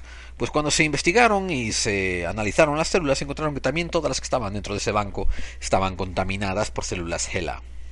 Piénsenlo. Em, ¿Usted cree que está creciendo células del cartílago de la oreja para reproducir orejas en un laboratorio y ahora le descubren que la razón por la que este cartílago estaba creciendo era porque estaban usando las células cancerígenas ELA, que habían pasado a, ser, a contaminar las células tuyas de una manera inadvertida. Y lo que ocurrió a continuación fue un caso de intentar matar al mensajero. Quiero decir, la comunidad científica se volcó en contra de este científico que había revelado la verdad y que le había dado el gran notición. El doctor Gardner se volvió medio paria de la comunidad científica. Estamos entrando en los años 70. ¿Se acuerdan de George Guy? Bueno, aquí él fue diagnosticado con cáncer pancreático. El señor Guy, como medio héroe que era, no sabemos si sociópata o héroe o altruista o qué, lo que sí es cierto es que fue una de las personas que menos se benefició económicamente del gran descubrimiento y lo que es cierto es que sin él toda la investigación que hubo después sobre las células HeLa no hubiera ocurrido. Pues tomó una medida altruista más. Donó su cáncer a la ciencia, sometió a cirugía que le permitió tener unos meses más de vida y las células del cáncer pancreático suyo las llamaron Yeye GG, como George Guy, y continuó ofreciéndose a cualquier experimentador que quisiese experimentar cualquier tipo de panacea, de cura para el cáncer pancreático. En 1971 se hizo un descubrimiento interesante y ocurrió a cuenta de un tributo que le quisieron rendir al doctor George Guy en la oficina Obstetrics and Gynecology, o sea, ginecología y obstetricidad. Pues quisieron eh, escribir un artículo extenso acerca de él, de su descubrimiento y su vida y su muerte. Y en el proceso de investigar un poco sobre las células ELA, pues también descubrieron que originalmente habían fallado en el diagnóstico del cáncer de Henrietta Lacks. Los récords que hasta entonces George Gay no había, no había producido, pues salieron a la luz en cuenta de este obituario, de este, de este memorial que le escribieron, y descubrieron, como digo, que el cáncer de Henrietta Lacks había sido diagnosticado erróneamente, que era un diferente tipo de cáncer. Ojo, no quiere decir que no tuviera cáncer la pobre mujer, lo tenía, pero era un diferente tipo de cáncer que había sido diagnosticado entonces y también que tenía otro factor, ella tenía sífilis y posiblemente esto estaba contribuyendo a la rápida expansión de su cáncer. Y fue ahora, en 1971, cuando por fin se publicó a la luz el verdadero nombre de la mujer de la que salieron estas células tan inmortales, Henrietta Lacks. Ella por fin comenzó a recibir su, su merecido reconocimiento.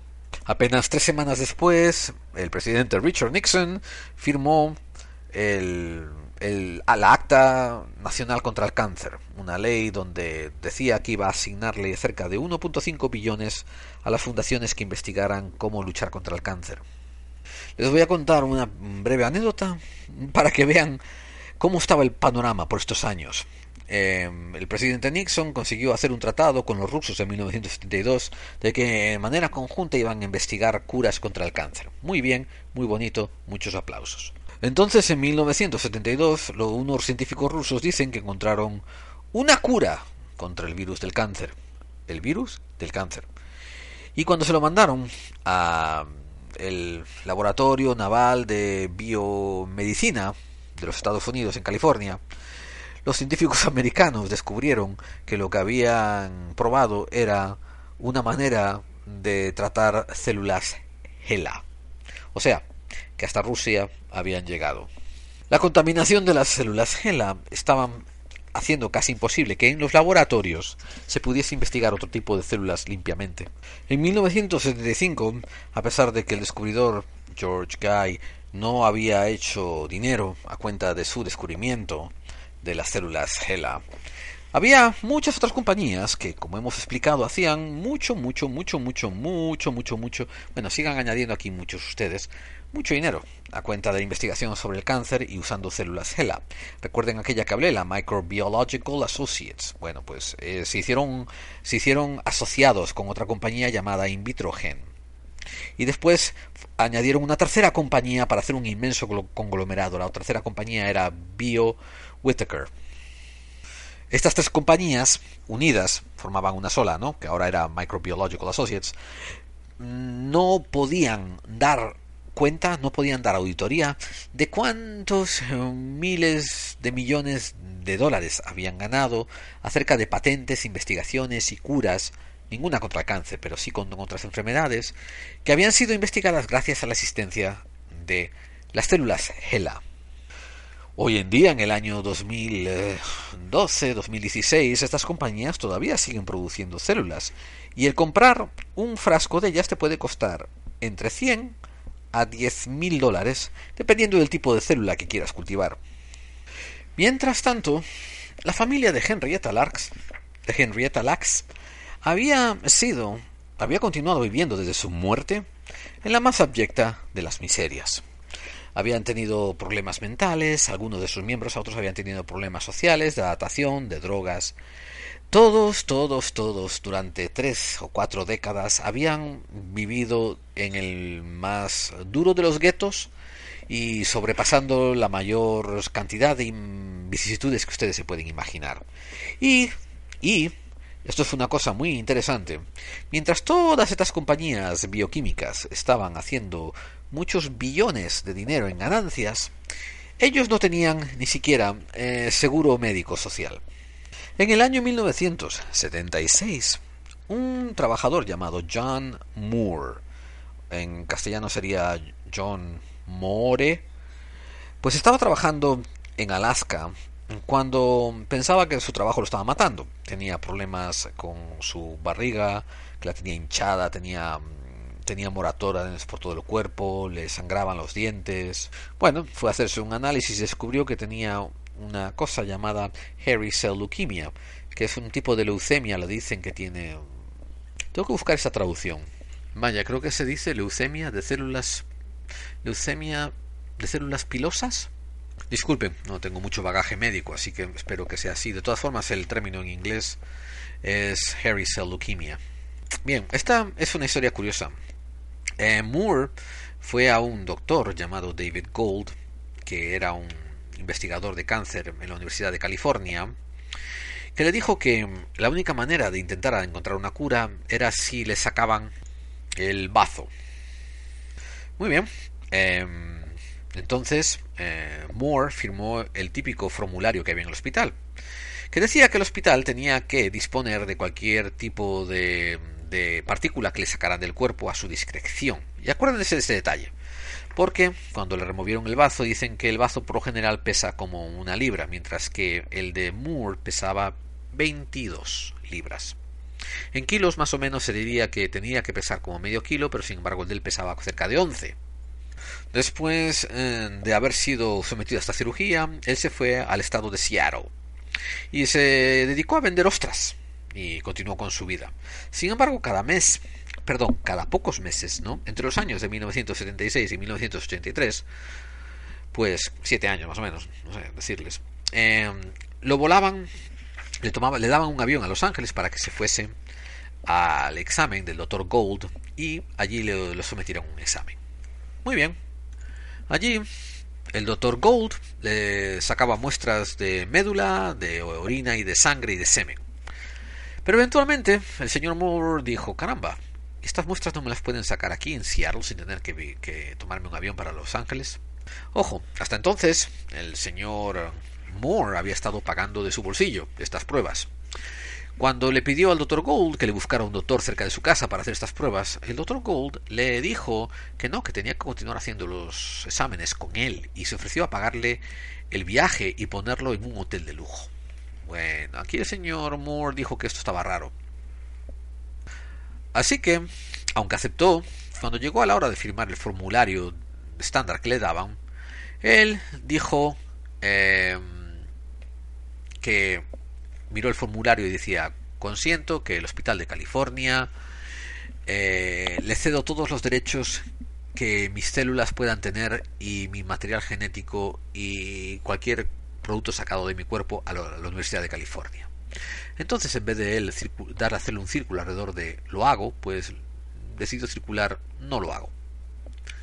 Muy bien. Cuando volvió para casa, inmediatamente eh, lo llamaron. Recibió una llamada y era el doctor Gold que le dijo: Hey, me parece que has eh, hecho un círculo en la opción equivocada en el formulario. El doctor, el señor Moore, le dijo no, se lo estaba pensando y no le gustaba la manera en que, en que esos formularios estaban escritos. A partir de ahí lo empezaron a molestar continuamente con llamadas desde la consulta del doctor Gold. Hasta empezaron a enviarle notas con un pequeño sticker pegado que decía firma esto o otro que decía pon un círculo aquí. Entonces Moore decidió pagar a un abogado. Y este abogado empezó sus pesquisas y enseguida descubrió que este Dr. Gold había pasado los últimos siete años desarrollando una línea de células y poniéndolas en el mercado y que le había llamado a esta línea genética, a esta línea de células, células Mo. Resulta que mm, este Dr. Gold, cuando hizo unos exámenes, había descubierto en ese bazo que le había sacado que había un tipo de genes, de células que producían unos aminoácidos y unas proteínas que eran increíblemente valiosas. Y él comenzó a hacer marketing, como habían hecho con las células HeLa, y empezó a vendérselas a otros, estudiosos, a otros investigadores. y estaba haciendo un dineral con estas células que le seguía extrayendo al señor Moore con el afán de decirle que era un, rutineo, vamos, una inspección médica de rutina. Lo que es más, el doctor Gold había firmado un acuerdo recientemente con una compañía bioquímica que le estaba financiando con 3.5 millones de dólares una línea de investigación que eventualmente lo haría ser copropietario de una línea de producción estimada en 3 mil millones de dólares. Recuerden, estamos hablando del año 83. Resulta que para desgracia del señor Moore, poco antes, hasta hace poco, nada que era biológico, ninguna sustancia biológica había sido considerada ser patentable. Hasta que apareció el caso de mm, Ananda Mohan Chakbartati. Esta era una científica que estaba trabajando para la compañía General Electric y ella había desarrollado una bacteria, una bacteria obviamente que era biológica, era genéticamente modificada, que podía consumir el petróleo que se había mm, despilfarrado por playas y por el mar. Eh, obviamente cuando ella intentó hacer una patente sobre esta bacteria, le dijeron que ningún organismo vivo podía ser patentado, pero entonces los abogados de ella argumentaron que este organismo vivo no existía en la naturaleza, no existía ninguna bacteria que comiese petróleo por su propia cuenta y que la tuvo que ingeniársela a ellas, que tuvo que hacerla a ella. Y entonces así fue como accedieron a permitir que se pudiese patentar organismos biológicos. Hago un inciso para decir que, en mi opinión, esta ley tiene que ser inmediatamente revertida. Particularmente porque dentro de esta ley que pasaron en Estados Unidos había una pequeña cláusula que decía que para patentar cualquier línea de célula no hacía falta ni informar al paciente del que se obtenía la célula ni obtener su permiso para obtener la célula. Entonces los, eh, abogados del señor Moore tuvieron que argumentar que aunque había pocos seres humanos cuyas células eran dignas de ser patentadas, la célula del señor Moore era una de esas raras excepciones. ¿Por qué? Porque hasta este momento las células eran usadas para tratar una enfermedad llamada HTLV, que era un primo distante del SIDA. También producía muchas proteínas y producía muchas eh, sustancias raras que eran estudiadas eh, por todas, vamos, eran codiciadas para su estudio por todas las casas mm, de bioingeniería. Para ello se refirieron al caso de Ted Slavin. Eh, Ted Slavin era un hemofílico, esto quiere decir una persona que no coagulaba bien la sangre. Le cortaban y seguían sangrando, sangrando, sangrando. Entonces, él necesitaba muchas infusiones de sangre. Un día contrajo hepatitis B, pero por una de esas casualidades del destino descubrieron que su cuerpo había producido anticuerpos para la hepatitis B. Entonces su sangre se volvió increíblemente valiosa y él pudo eh, establecer unos tratados con agencias farmacéuticas y de bioingeniería para venderles la sangre. Ahora, él comenzó a vender su sangre, o sea, el suero de su sangre, por 10 dólares el mililitro. Y su único, o sea, y su objetivo no era solamente dinero, a lo cual, debido a que era un recurso suyo, él tenía todo el derecho del mundo a monetizarlo como quisiera. Pero él también estaba interesado en todas las investigaciones que quisiesen curar la hepatitis B, y cuando se trataba de un análisis para hepatitis B, él donaba gustosamente el suero. Fue gracias al suero del señor Slaven que eventualmente se llegó a desarrollar una vacuna contra la hepatitis B. Ahora, el problema era que Gold, el doctor este sin escrúpulos, se le había adelantado al señor Moore en hacer una patente sobre las células del señor Moore. ¿Me han entendido bien?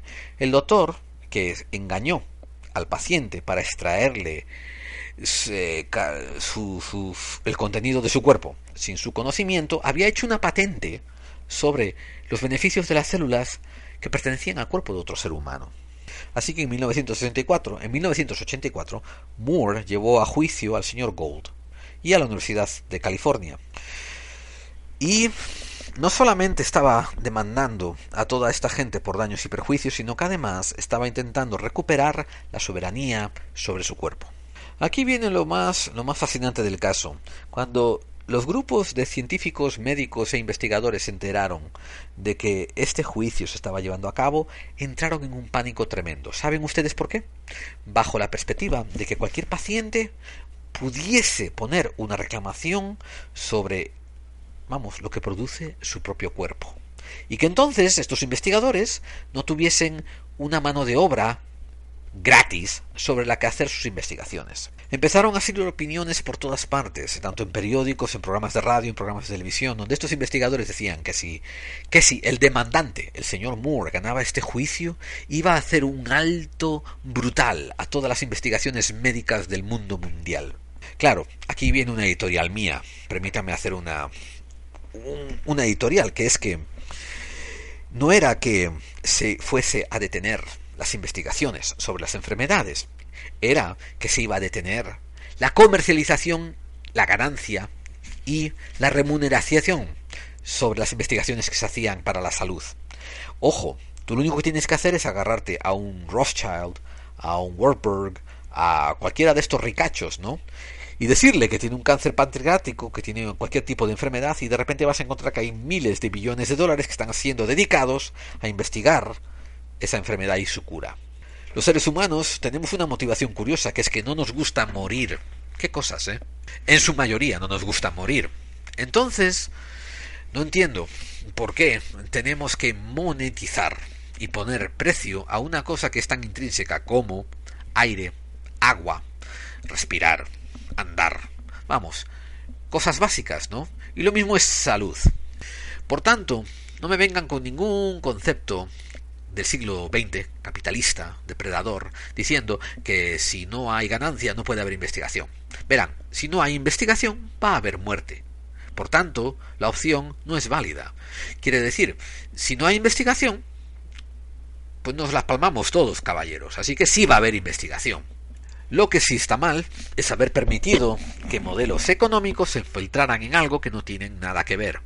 No el hecho de el hecho de asumir que investigar una, una cura científica, una cura médica, tiene algo que ver con ganancias, es justificarlo diciendo que el pan sabe mejor cuando se lleva en una cesta en la bicicleta. Es retardado, es estúpido, tiene nada que correlación, más allá del que tú le quieras dar. Bien, eventualmente el juez echó el caso, dijo que no podía llevarse a juicio, que no tenía méritos el caso, y Irónicamente, citó el caso de las células ELA y lo que había ocurrido con su comercialización. Fíjense qué retorcimiento de justicia. Fíjense por qué. Nunca pueden ustedes usar el término justicia cuando se refieren al sistema jurídico. El juez dijo que debido a que en el caso de las células ELA, aquellas que sustrajeron a Henrietta Lacks unas semanas antes de morirse, debido a que esas células nunca apareció nadie que reclamara su pertenencia o ser dueño de ellas, ilustraba que a los pacientes no les importa que los, lo que los doctores hagan con los productos que extraigan de su cuerpo, lo que hagan comercialmente. Bien, gracias a Dios que Moore apeló. Y en 1988 la Corte de California de Apelaciones pues juzgó a su favor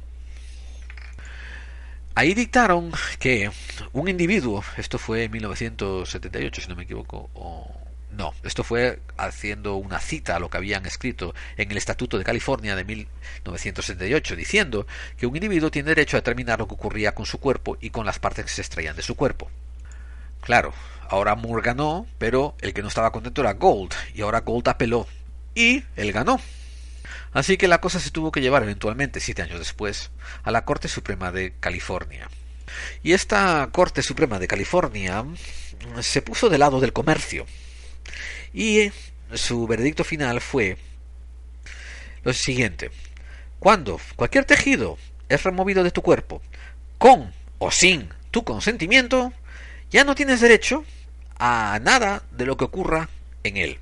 Me parece fascinante cómo somos capaces, perdón, como el Estado de California es capaz de aplicar esto a tejido humano, pero por ejemplo no lo es capaz de aplicar a una ley. Nadie dice que tú aparcas un coche y te olvidas dónde lo aparcaste y alguien tiene derecho a él. Vale, quizás sea una mala comparación. Pero la comparación quizás más apropiada sería decir que una vez que alguien te sustrae algo de tu persona con o sin tu consentimiento, por ejemplo, tu cartera, pues has perdido el derecho a ello. Por ejemplo, cuando alguien te sustrae algo de tu persona, como por ejemplo el título propiedad de tu casa, con o sin tu consentimiento, ¿has perdido el, derecho a tu casa? Y se ponen a explicar, diciendo algo así, que cuando el tejido abandona el laboratorio, deja, eh, vamos, tu persona y pasa a ser parte del laboratorio o de la basura, cualquier persona tiene derecho, cualquier persona investigador, cualquier científico tiene derecho a agarrar ese tejido y transformarlo en algo diferente que lo pueda monetizar. Hicieron un montón de aras grises, por ejemplo, dijeron que el doctor había obrado mal al no definir el interés monetario que tenía en el tejido del señor Moore. Pero no pasaron ninguna ley que lo obligase a los doctores a hacerlo en el futuro. También añadieron de que si hubiesen hubiesen fallado a favor de Moore, hubiesen destruido cualquier incentivo económico que tuviese el sistema médico para seguir investigando. Bien, voy a acabar aquí diciendo lo siguiente, amigos. Em, las células de Henrietta Lacks siguen vivas. Siguen creciendo a manera descontrolada. Bueno, no descontrolada, a manera muy controlada. Pero de una manera bastante exagerada, que parece increíble. Aunque su donante su donante sin voz ni voto para donarlas haya muerto hace ya muchos años, una parte de ella, sus células, siguen vivas. Recuerden que, siguiendo estas fantasías de clonación, hablo de la ciencia ficción, etc., en teoría, usando estas células, a lo mejor se podría volver a crecer otra Henrietta Lacks y devolverla a la vida. O sea, que estas células sí son inmortales, continúan reproduciéndose, continúan creciendo, continúan expandiendo, continúan conteniendo el código genético de Henrietta Lacks. Pero también han crecido muchísimas farmacéuticas y empresas eh, de bioingeniería que se benefician de todo esto. Y como acabo de demostrarles hacia el final, lo que se llama el sistema jurídico se y sigue imponiendo leyes que tienen poquísimo que ver con la moralidad. Y todos tenemos la obligación de combatirlo. Todos tenemos la, la, la, la obligación de intentar modificar nuestro entorno y cambiar a la gente que está en el poder y hacerles hacerles comenzar a crear una sociedad como la que aquella en la que queremos nosotros vivir. La familia de Henrietta Lacks siguió viviendo en la más abyecta de la pobreza. Eventualmente llevaron a, la, a demanda a muchas de estas compañías que estaban beneficiando de manera multibillonaria del producto de investigación de las células. Bien, resulta que lo único que estaban exigiendo al final era que se reconociese que Henrietta Lacks era la originaria de las células tardaron muchos años de tira y afloja, porque todas estas compañías sabían desde un punto de vista jurídico de que desde el momento en que admitiesen que estas eran las células de Henrietta, estaban exponiendo a tener que compartir sus ganancias con los deudos, a pesar de que los deudos decían que no querían esas ganancias, a pesar de eso. Pero eventualmente se construyó como un fondo para recordar a Henrietta Lacks y etcétera. La escritora Rebecca Skloot escribió este maravilloso libro del que yo saqué la mayor parte de esta información, a pesar de que yo ya conocía esta historia unos cuantos años antes de que ella publicara el libro. Yo le aconsejo a todos los que quieran saber más sobre la familia de Henrietta Lacks, las vicisitudes, cómo el sistema funciona apropiándose de las cosas que no te pertenecen y cómo el sistema jurídico apoya a las empresas farmacéuticas que les pagan debajo de la mesa lo que haga falta o por encima de la mesa con contribuciones electorales, etcétera, etcétera, agarran este libro y lean un poco, que les servirá como base para empezar a informarse aún mucho más. A fin de cuentas, amigos, fíjense, ese dictamen que hizo la Corte de California no se aplica a cortes de otros países, solamente a California y el resto de los estados los Estados Unidos lo usan como un precedente para dictaminar de la misma manera siguiendo el veredicto de la Corte de California. Pero a final de cuentas, recuerden lo que dijeron. Dijeron que ustedes y yo no tenemos derecho a la monetización de lo que nos saquen de nuestros cuerpos con o sin consentimiento. O sea, o sea, no en tantas palabras. Pero ustedes y yo somos esclavos del sistema y nos pueden hacer con nuestro cuerpo lo que ellos quieran. Acuérdense, acuérdense mucho de esas palabras.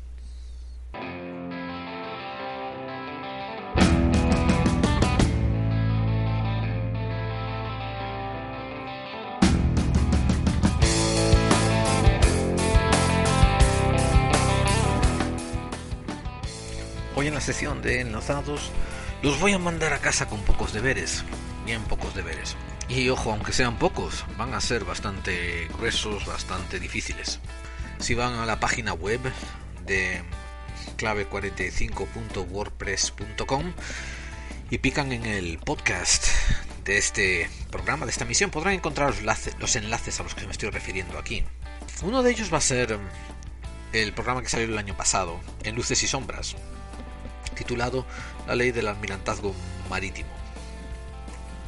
Y en este programa, Asunción y Eduardo traían de invitado a Jorge Guerra.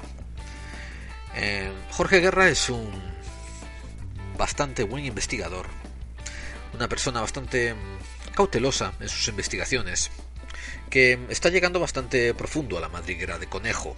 Y si ustedes buscan por Jorge Guerra en Evox van a encontrar que tiene varios podcasts hablando sobre las cosas que va descubriendo. Por ejemplo, el origen cázaro de los judíos sionistas, qué es el sionismo, cómo influyó el cristianismo en la creación del sionismo, cómo bueno, un montón de cosas interesantísimas y él las trae bastante bien investigadas. Puede que las cosas que él dice no le guste oírlas a mucha gente, ¿eh? que eso es arena de otro costado. Pero lo que dice es lo fundamenta bien. Y mm, esto es un tema interesante que conviene profundizar, esto de la ley del almirantazgo o la ley o la ley del juicio marítimo. También hay otro divulgador llamado Johnny Guzmán y lo pueden buscar por iVoox. Va a encontrar varias varios podcasts que también son muy interesantes. El doble tú y la ley del almirantazgo, etcétera. Él tiene su propio canal también y pone pone unos podcasts muy interesantes. Ahora, algunos de ustedes, los más avezados en la conspiración, ya sabrán de esto de la ley del almirantazgo. Otros les caerá totalmente de lado, que no han oído nunca de ello.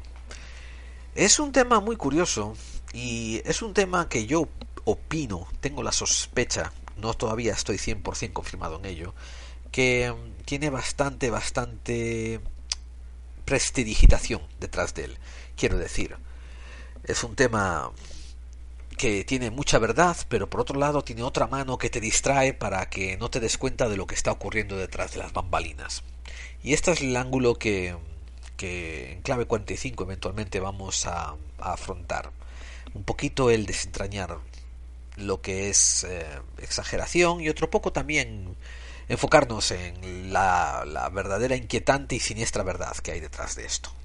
Así que como, como dije amigos, pocos pero buenos y muchos, así que Disfruten y hasta aquí enlazados. ¿Continuamos con el programa? Continuamos.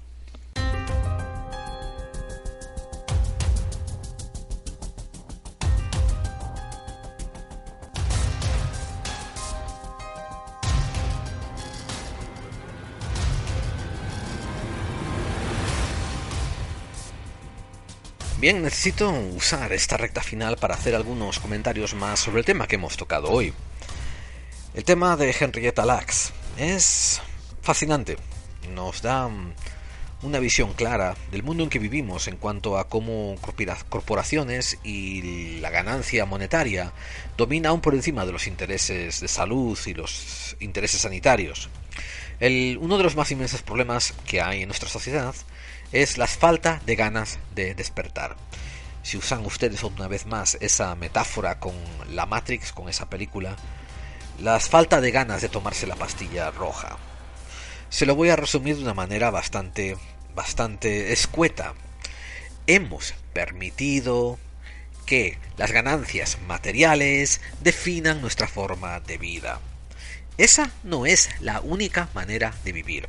Esa es la manera que nos han dicho que tiene que ser y es la manera que hemos aceptado que sea por no llevar la contraria, por no crear tensiones, por no ir contracorriente, por no, por no, por no, por no.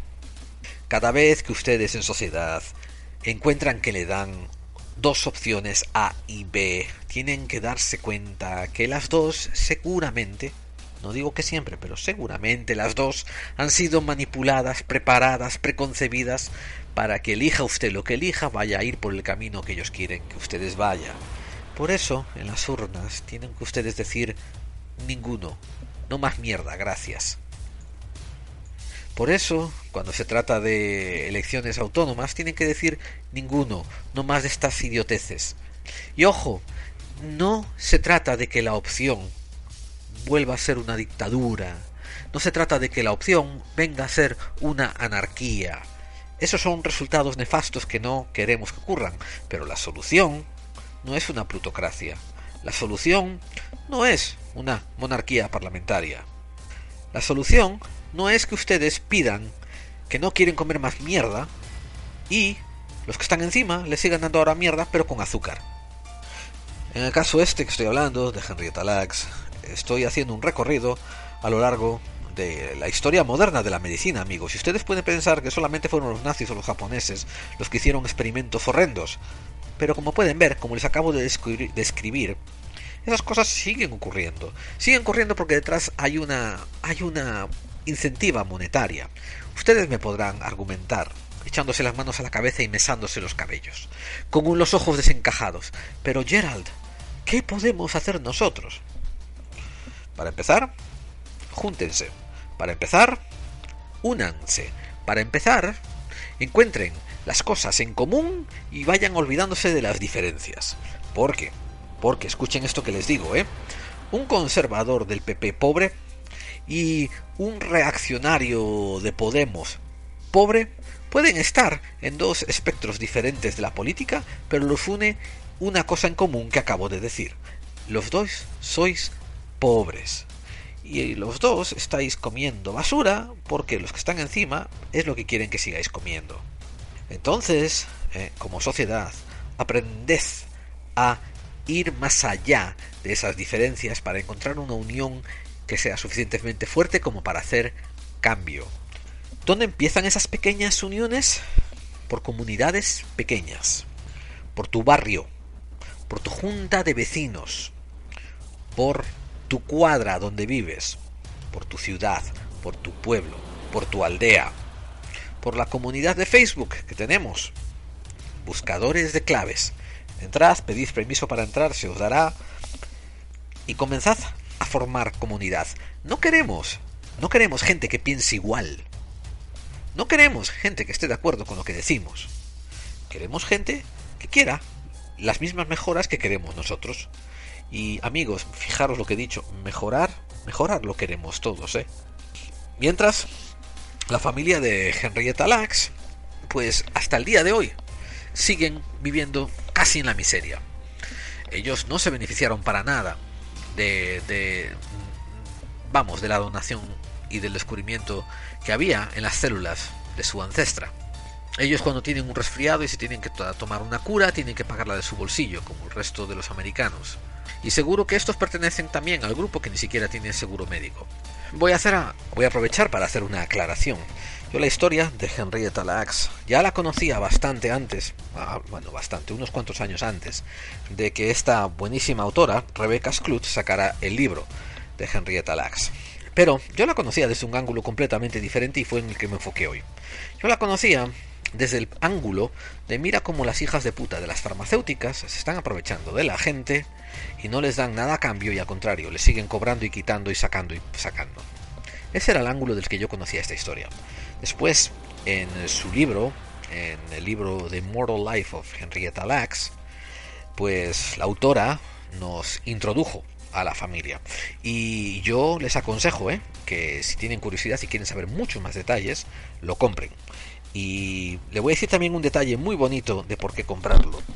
La autora se juntó con la familia para escribirlo en primera persona, ¿no? de la mano de los supervivientes de Henrietta Lacks, y formó un montón de organizaciones, em, de organizaciones sin ánimo de lucro, para beneficiar eh, investigaciones de cáncer, para investigar, y beneficiar un montón de, de, causas, todas muy buenas. Eh, incluso, por ejemplo, eh, no sé, ahora mismo no me viene ninguna a la mente, tengo que agarrar el libro y leerla.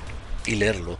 Bueno, uno de ellos se llama La Fundación de Henrietta Lacks, que la ayudó a formar la autora y usa una parte de las ganancias del libro a esta fundación y esta fundación tiene como objeto ayudar económicamente a la gente a la que le fueron sustraídas elementos químicos, partes de su cuerpo, etcétera, para investigación y sin embargo ellos no reciben ningún rédito.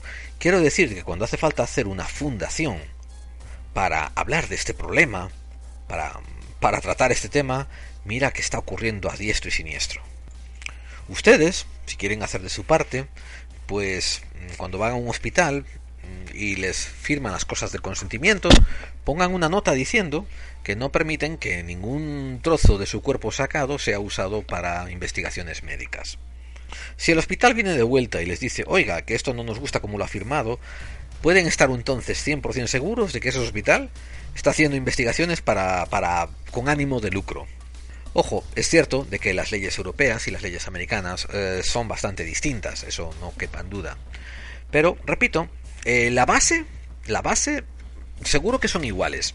Y recuerden, está el proceso de globalización, está el hecho de que quieren que todo lo que le conviene a los PEPs, a los psicópatas en el poder, eso sí se ha globalizado inmediatamente, como por ejemplo el TTIP, como por ejemplo el Z, que es el TTIP canadiense, las leyes de copyright, Todas estas cosas que les benefician a ellos, eso sí lo quieren globalizar inmediatamente. Por eso no me extrañaría que también estas leyes que tienen que ver con la investigación médica usando partes de su cuerpo, también lo quieran internacionalizar bien rápido a favor de, las compañías que van a hacer dinero.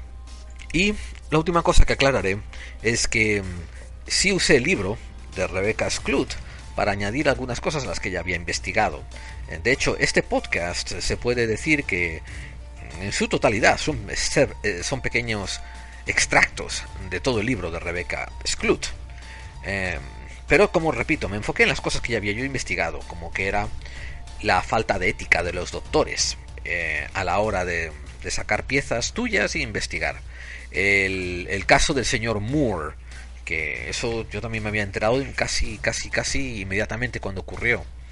Y, vamos, las denuncias, las demandas, los juicios que tuvo me parecieron casi, casi risorios. Y bueno, y por eso tuve que hacer este episodio. Amigos, la inmortalidad ya ha sido descubierta. Está en las células HeLa. Son cancerígenas, por desgracia. No le van a beneficiar a ustedes a mucho. Pero lo que es más curioso, lo que más tienen que recordar es que fueron extraídas de una persona sin su consentimiento y después fueron comercializadas sin el consentimiento ni sin la autorización de las personas que, vamos, ni de la persona que dio las células, ni siquiera de los deudos de las personas que dio las células. De hecho, fue ocultado a ellos por muchas décadas. Y una vez que fue puesto en relieve, lo único que consiguieron hacer fue conseguir em, un lo que se dice un acknowledgement en, en inglés, que es admitir, una admisión de que sí, estas células pertenecen a esta señora, pero todo el dinero que estamos sacando con nuestra investigación no lo vamos a quedar nosotros. Y ustedes, yo, ustedes, tú, tú, él, ella, todos los que están ustedes escuchando, pues mm, son considerados ganado intercambiable de este sistema. Porque básicamente, si tú no tienes derecho a decir lo que va a ocurrir con tus partes de tu cuerpo, si tú no tienes derecho a acudir a que te amputen una cosa que te tienen que amputar, una pierna, un brazo, porque tiene cangrena o lo que sea, y después tú no tienes derecho a decir lo que va a ocurrir con eso que te han sacado, otras personas pueden hacer de ello lo que dé la gana, tú eres la propiedad de ellos, a todo efecto. Hombre, eres como un, un esclavo al que le dejan salir y entrar de, de su de su galera cuando le dé la gana, pero a final de cuentas, eres esclavo. Y ahora, para acabar, vamos a pasar a la sesión de contactados, que mm, siempre aporta mucho a nuestro podcast, lo enriquece inmensamente. Recuerden, una vez que se apagan los micrófonos, ustedes continúan el programa, tanto en el muro de Evox como en Facebook o en las otras vías de contacto que quieran usar. Voy a comenzar con el correo que nos escribió en el muro de Evox, un, un oyente que fue la primera vez que lo he leído acerca de él. Su nombre es Juan Malcedo y lo escribió en el capítulo 32, bueno, en el episodio 32, El poder juega al ajedrez, nosotros a las damas. Y dice, tienes un gran podcast, Gerald. En este programa la descripción de las fichas es buenísima. Quizás es por mi rama de estudio, pero considero la de la manipulación del lenguaje la más importante. Y se habla muy poco de ella en general. Hay cosas aún más profundas ignoradas, además, que las que comentas en este tema. Completamente de acuerdo contigo, amigo, amigo Juama. Él continúa diciendo, una cosa de las que me he quedado, con las que me he quedado también, es lo que dijiste de que no, cómo nos recordarán generaciones posteriores. Es algo que yo mismo he pensado muchas veces. Y es cierto que me avergüenza, me avergüenzo de mi propia falta de reacción ante el dominio de los psicópatas. Y la verdad es que no sé qué hacer. Llevo años informándome y avanzando en la conspiración y siempre me baja el ánimo el no saber qué hacer. El sentir que todo es demasiado grande. Y, y sí, esto, esto es algo muy común, Juama. Quiero decir, es algo que también me llevó a mí a, crear Clave 45. Eh, el hecho de oír bastantes podcasts y claro, los, locutores siempre decían de una manera muy políticamente correcta, ustedes opinen lo que quieran, eh, ustedes piensen como quieren, ustedes son libres de opinar lo que quieran. Nosotros exponemos esto para que ustedes saquen sus propias conclusiones. Todo eso está muy bien, ¿eh? y yo siempre lo he dado por asentado. Déjenme cualificar una cosa, yo creo que en este programa nunca hace falta decir ustedes piensen lo que quieran, porque yo asumo que ustedes van a pensar lo que quieran.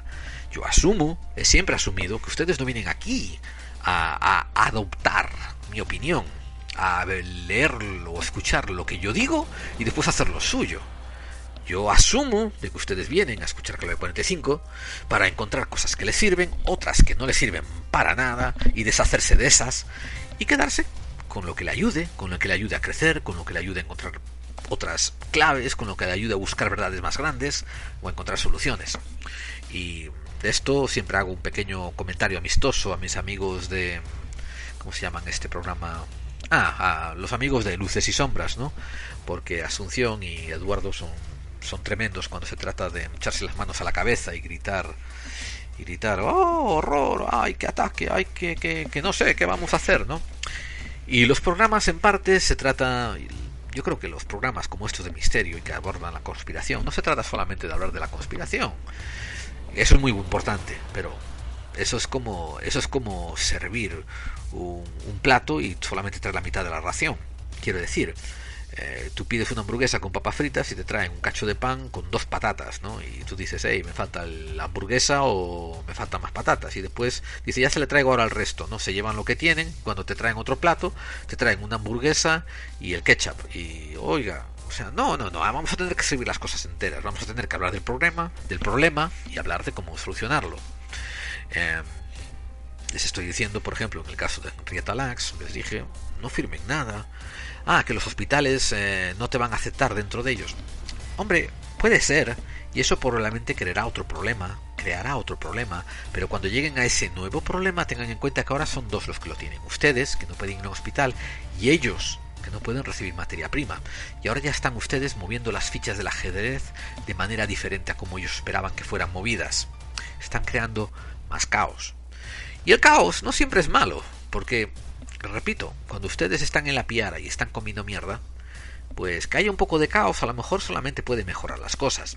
Sí, es cierto de que siempre hay sitio para ir a peor, pero manténganse positivos y piensen en el objetivo que quieren alcanzar que en este caso es que quieren alcanzar un sistema eh, más justo en cuanto a lo que se trata, por ejemplo, en el, asunto de la investigación con materia prima proveniente de seres humanos. No es justo que una empresa saque tus células o te las saque a traición aún por encima y después haga unas ganancias y tú tengas que seguir pagando por ir al doctor cuando otras personas están enriqueciendo en desmedida. Tú eres la materia prima, tú tienes que recibir un beneficio. No es justo, a pesar de que sea legal, pero no es justo el que los juicios, los jurados, las leyes jurídicas dictaminen que a favor de las, las empresas. No es justo, y ustedes son los que tienen que cambiarlo. No lo va a cambiar ningún juzgado. El juzgado siempre va a racionar conforme al que le ofrezca más presión. Si la sociedad quiere que cambie hacia ese lado, entonces al final los jueces puede ser que empiecen a votar hacia ese lado, empiecen a dictaminar hacia ese lado. Pero Juanma, te aconsejo, no solamente te quedes escuchando los problemas de la conspiración, aparta un tiempo al día. Eh, por ejemplo, si escuchas podcast durante dos o tres o cuatro horas al día, pues aparta media hora o una hora para tú pensar cómo arreglarías esto. Y después, pues van a surgir grupos, van a surgir comunidades, te van a invitar a que te vengas al grupo de Facebook de Clave 45 y que entres y que hables. Métete en buscadores de claves y comenta y habla y, y vas a oír a otra gente simpatizante contigo. Vas a oír otras opiniones de otra gente que también quiere encontrar soluciones. Por eso me hacía falta comentar, eh, o sea, leer este comentario. Ya ven cómo se engrandece el programa con los comentarios de los, de los oyentes. Y curiosamente en ese episodio Pablo también me escribió diciendo Hola Gerald, muy bueno, sin embargo me veo en la obligación de precisar en cuanto a los populismos. Eh, no son lo que se ve desde Europa, son devastadores para la gente, incluso más que el liberalismo al que supuestamente se oponen. Pues al final son dos caras de la misma moneda. No sé exactamente cuál es la solución, pero creo que buscando los orígenes de la real democracia, la libertad real, que solo existe si tenemos conocimiento real, como dijo Platón, etcétera, pues quizás esa sería una solución. Un saludo desde Uruguay. Y te voy a aclarar un detalle, amigo Pablo. Eh, populismo es un término que alguna gente ha decidido usar de una manera peyorativa, de una manera como mala. Pero mm, te puedes meter en la internet y buscar definiciones de populismo y vas a ver que, honestamente, ¿eh? incluso en, en sitios de ciencias políticas, no se aclaran a definir lo que es un populismo. Por eso yo me, me, me adjudico el hecho de que no tengo ni perra idea de lo que es un populismo o de lo que es un populista. Sí sé, como digo, que hay gente que le está echando malos tintes. Y por lo general, cuando analizo quiénes son esa gente, pues son gente que de por sí también tiene malos tintes y me da muy mala espina. Ahora que, yo estoy de acuerdo con lo que dices, ¿no? Que estoy seguro de que tal como lo están planeando, son dos lados de la misma moneda, y eso estoy bastante de acuerdo contigo. Seguramente eso, la solución está en que dejemos de hablar el lenguaje que nos imponen otros y comencemos a nosotros a hablar el lenguaje que nosotros queremos hablar, usando las palabras que queremos usar y dándole los significados que nosotros queremos que signifiquen. Ah, me gustó el también el, el apunte que hizo Snake en el en el programa número 23, Bilderberg, ahí los tienes otra vez, me acuerdo que dije algo sobre Iker Jiménez dejando el programa de radio, ¿no? Para quedarse solamente con el de televisión, y él dijo un apunte sobre Milenio 3. Iker no renunció al programa de radio, fue más bien un tema de exclusividad con la cadena de televisión. Así que saludos. Y yo no lo sabía, me pareció muy, muy, muy interesante. Después también apareció el oyente Salvador que nos mandó un correo electrónico a clave45.mail.com y dijo Hola Gerald, hace relativamente poco tiempo que conocí tu podcast. Em, ante todo agradecerte efusivamente que emplees un pedazo de tu tiempo para leer estos correos electrónicos. Eh, conocí mm, tu podcast gracias a Terra Incógnita, también un, un muy buen podcast que, que nosotros seguimos con mucha frecuencia. Y fue particularmente el episodio de la Esfinge. Como escuché que hacía referencia a programas anteriores, me puse a descargar episodios. Y al final decidí descargármelos todos y comenzar desde el principio.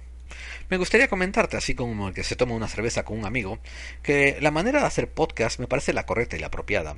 Eh, sobre esa manera de hablar y de expresarte que tienes, yo no le daría más vueltas al asunto. Si eres bilingüe y sabes llamar a Twitter por su nombre, con la pronunciación en perfecto inglés, no tienes por qué disculparte. Yo soy bilingüe en catalán y no veo mal saber cómo decir alguna palabra en el idioma original.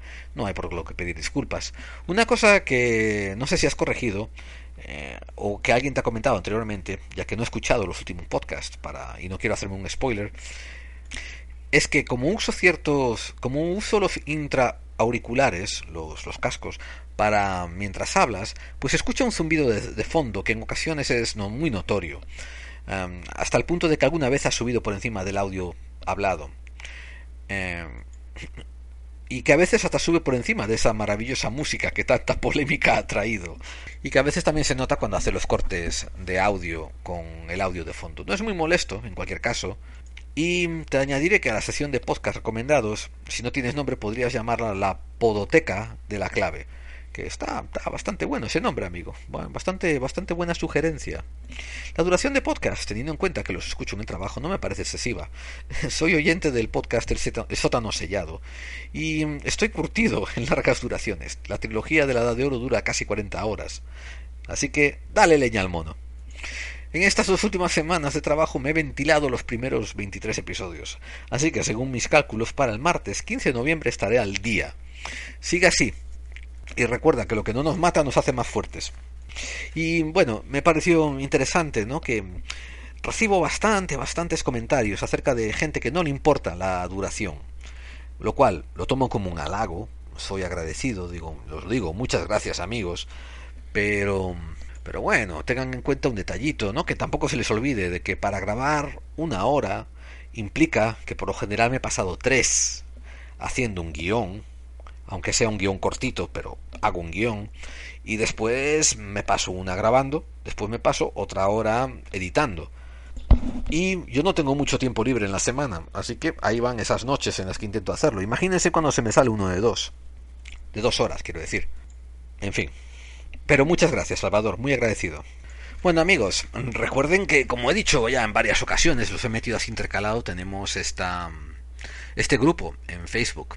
Así que búsquennos por buscadores de clave y entren si quieren. Eh, tienen que pedir acceso porque es un grupo cerrado y se les dará, se les dará porque no somos muy discriminativos. Pero también les advierto una cosa, ¿no? Tienen buen rollo, la gente se comunica, todo el mundo eh, se hace bastante llevadero, todo el mundo hace chistes, se cachondea, tiene un buen rollo, ¿no? O sea, la cosa está muy llevadera y una cosa que no voy a tener tolerancia es que si sale alguien un poco agresivo o demasiado faltón o demasiado que se mete con otra gente haciéndolo sentir mal, pues seguramente se le sacará del grupo sin ni siquiera decirle te estás portando mal. ¿Por qué? Porque ya hay una muestra de cómo portarse bien. Así que lo único que hay que hacer es eso, seguir el guion ¿no? y ver cómo están las pautas marcadas. Eh, el grupo se llama Buscando Claves. Y les dejo saber ahora de que la semana que viene intentaremos juntarnos esa gente buscando claves y hacernos un especial. Quiero decir, voy a intentar juntar a la mayor cantidad de gente posible que esté interesada en aparecer y hacer un podcast. Porque, a final de cuentas, esto era cuestión de comunicarse. Y quiero demostrarles a todos, a todos, a todos, a todos, que la audiencia es tremendamente más inteligente, más avispada, tremendamente más estudiada, más eh, investigada de lo que soy yo. Yo puede que tenga algo de conocimientos en algunos temas que yo me he molestado en investigar, pero a continuamente recibo peticiones, oye, los cráneos de Paracas, oye, el ovni de tal sitio, oye, la aparición en tal otro lado, oye, el evento en este sitio, y a muchas veces son cosas que no tenía ni la más repajolera idea. Y vamos, yo lo que creo que nos beneficiamos todos más es eso, con un sentimiento de comunidad, intercambiando historias y sobre todo sabiendo que hasta cierto punto nos apoyamos en iniciativas. Y si nos apoyamos en iniciativas podremos emprender cambio. Así que, repito amigos, si les interesa, si les interesa probar de qué va esto, pues les interesa tener un compromiso fácil, lo único que tienen que hacer es entrar, leer y atender lo que dicen los otros y colaborar con lo que puedan. Fíjase que poco se le pide. Pues entren ahí en buscadores de claves en Facebook y, y eso, y pónganse al tanto. Por ahora me voy a despedir de todos ustedes, dándoles las gracias por haber estado conmigo en otro programa más. Agradezco su tiempo, agradezco sus comentarios, agradezco las descargas que hay, eh, así que muchas gracias amigos. Me despido de ustedes, Gerald, Dean, emplazándolos para el próximo martes, cuando hablaremos de otro tema muy interesante, también de la conspiración, y y empezaremos más información acerca de ese podcast especial donde vamos a hacer una mesa redonda entre los amigos de Clave 45, donde la gente podrá hablar de temas de los que ellos conocen un poco más, divulgar y demostrar a toda la audiencia que todos tenemos algo que aportar. Bueno, una vez más, gracias por estar ahí amigos. Y recuerden, cuando yo apago el micrófono y cuando la música esta se acaba, el programa lo continúan ustedes con sus opiniones en el muro de Facebook, en el muro de Evox, etcétera, etcétera, etcétera. Gracias y hasta el próximo martes. Y recuerden, las conspiraciones, crean ustedes en ellas o no, existen.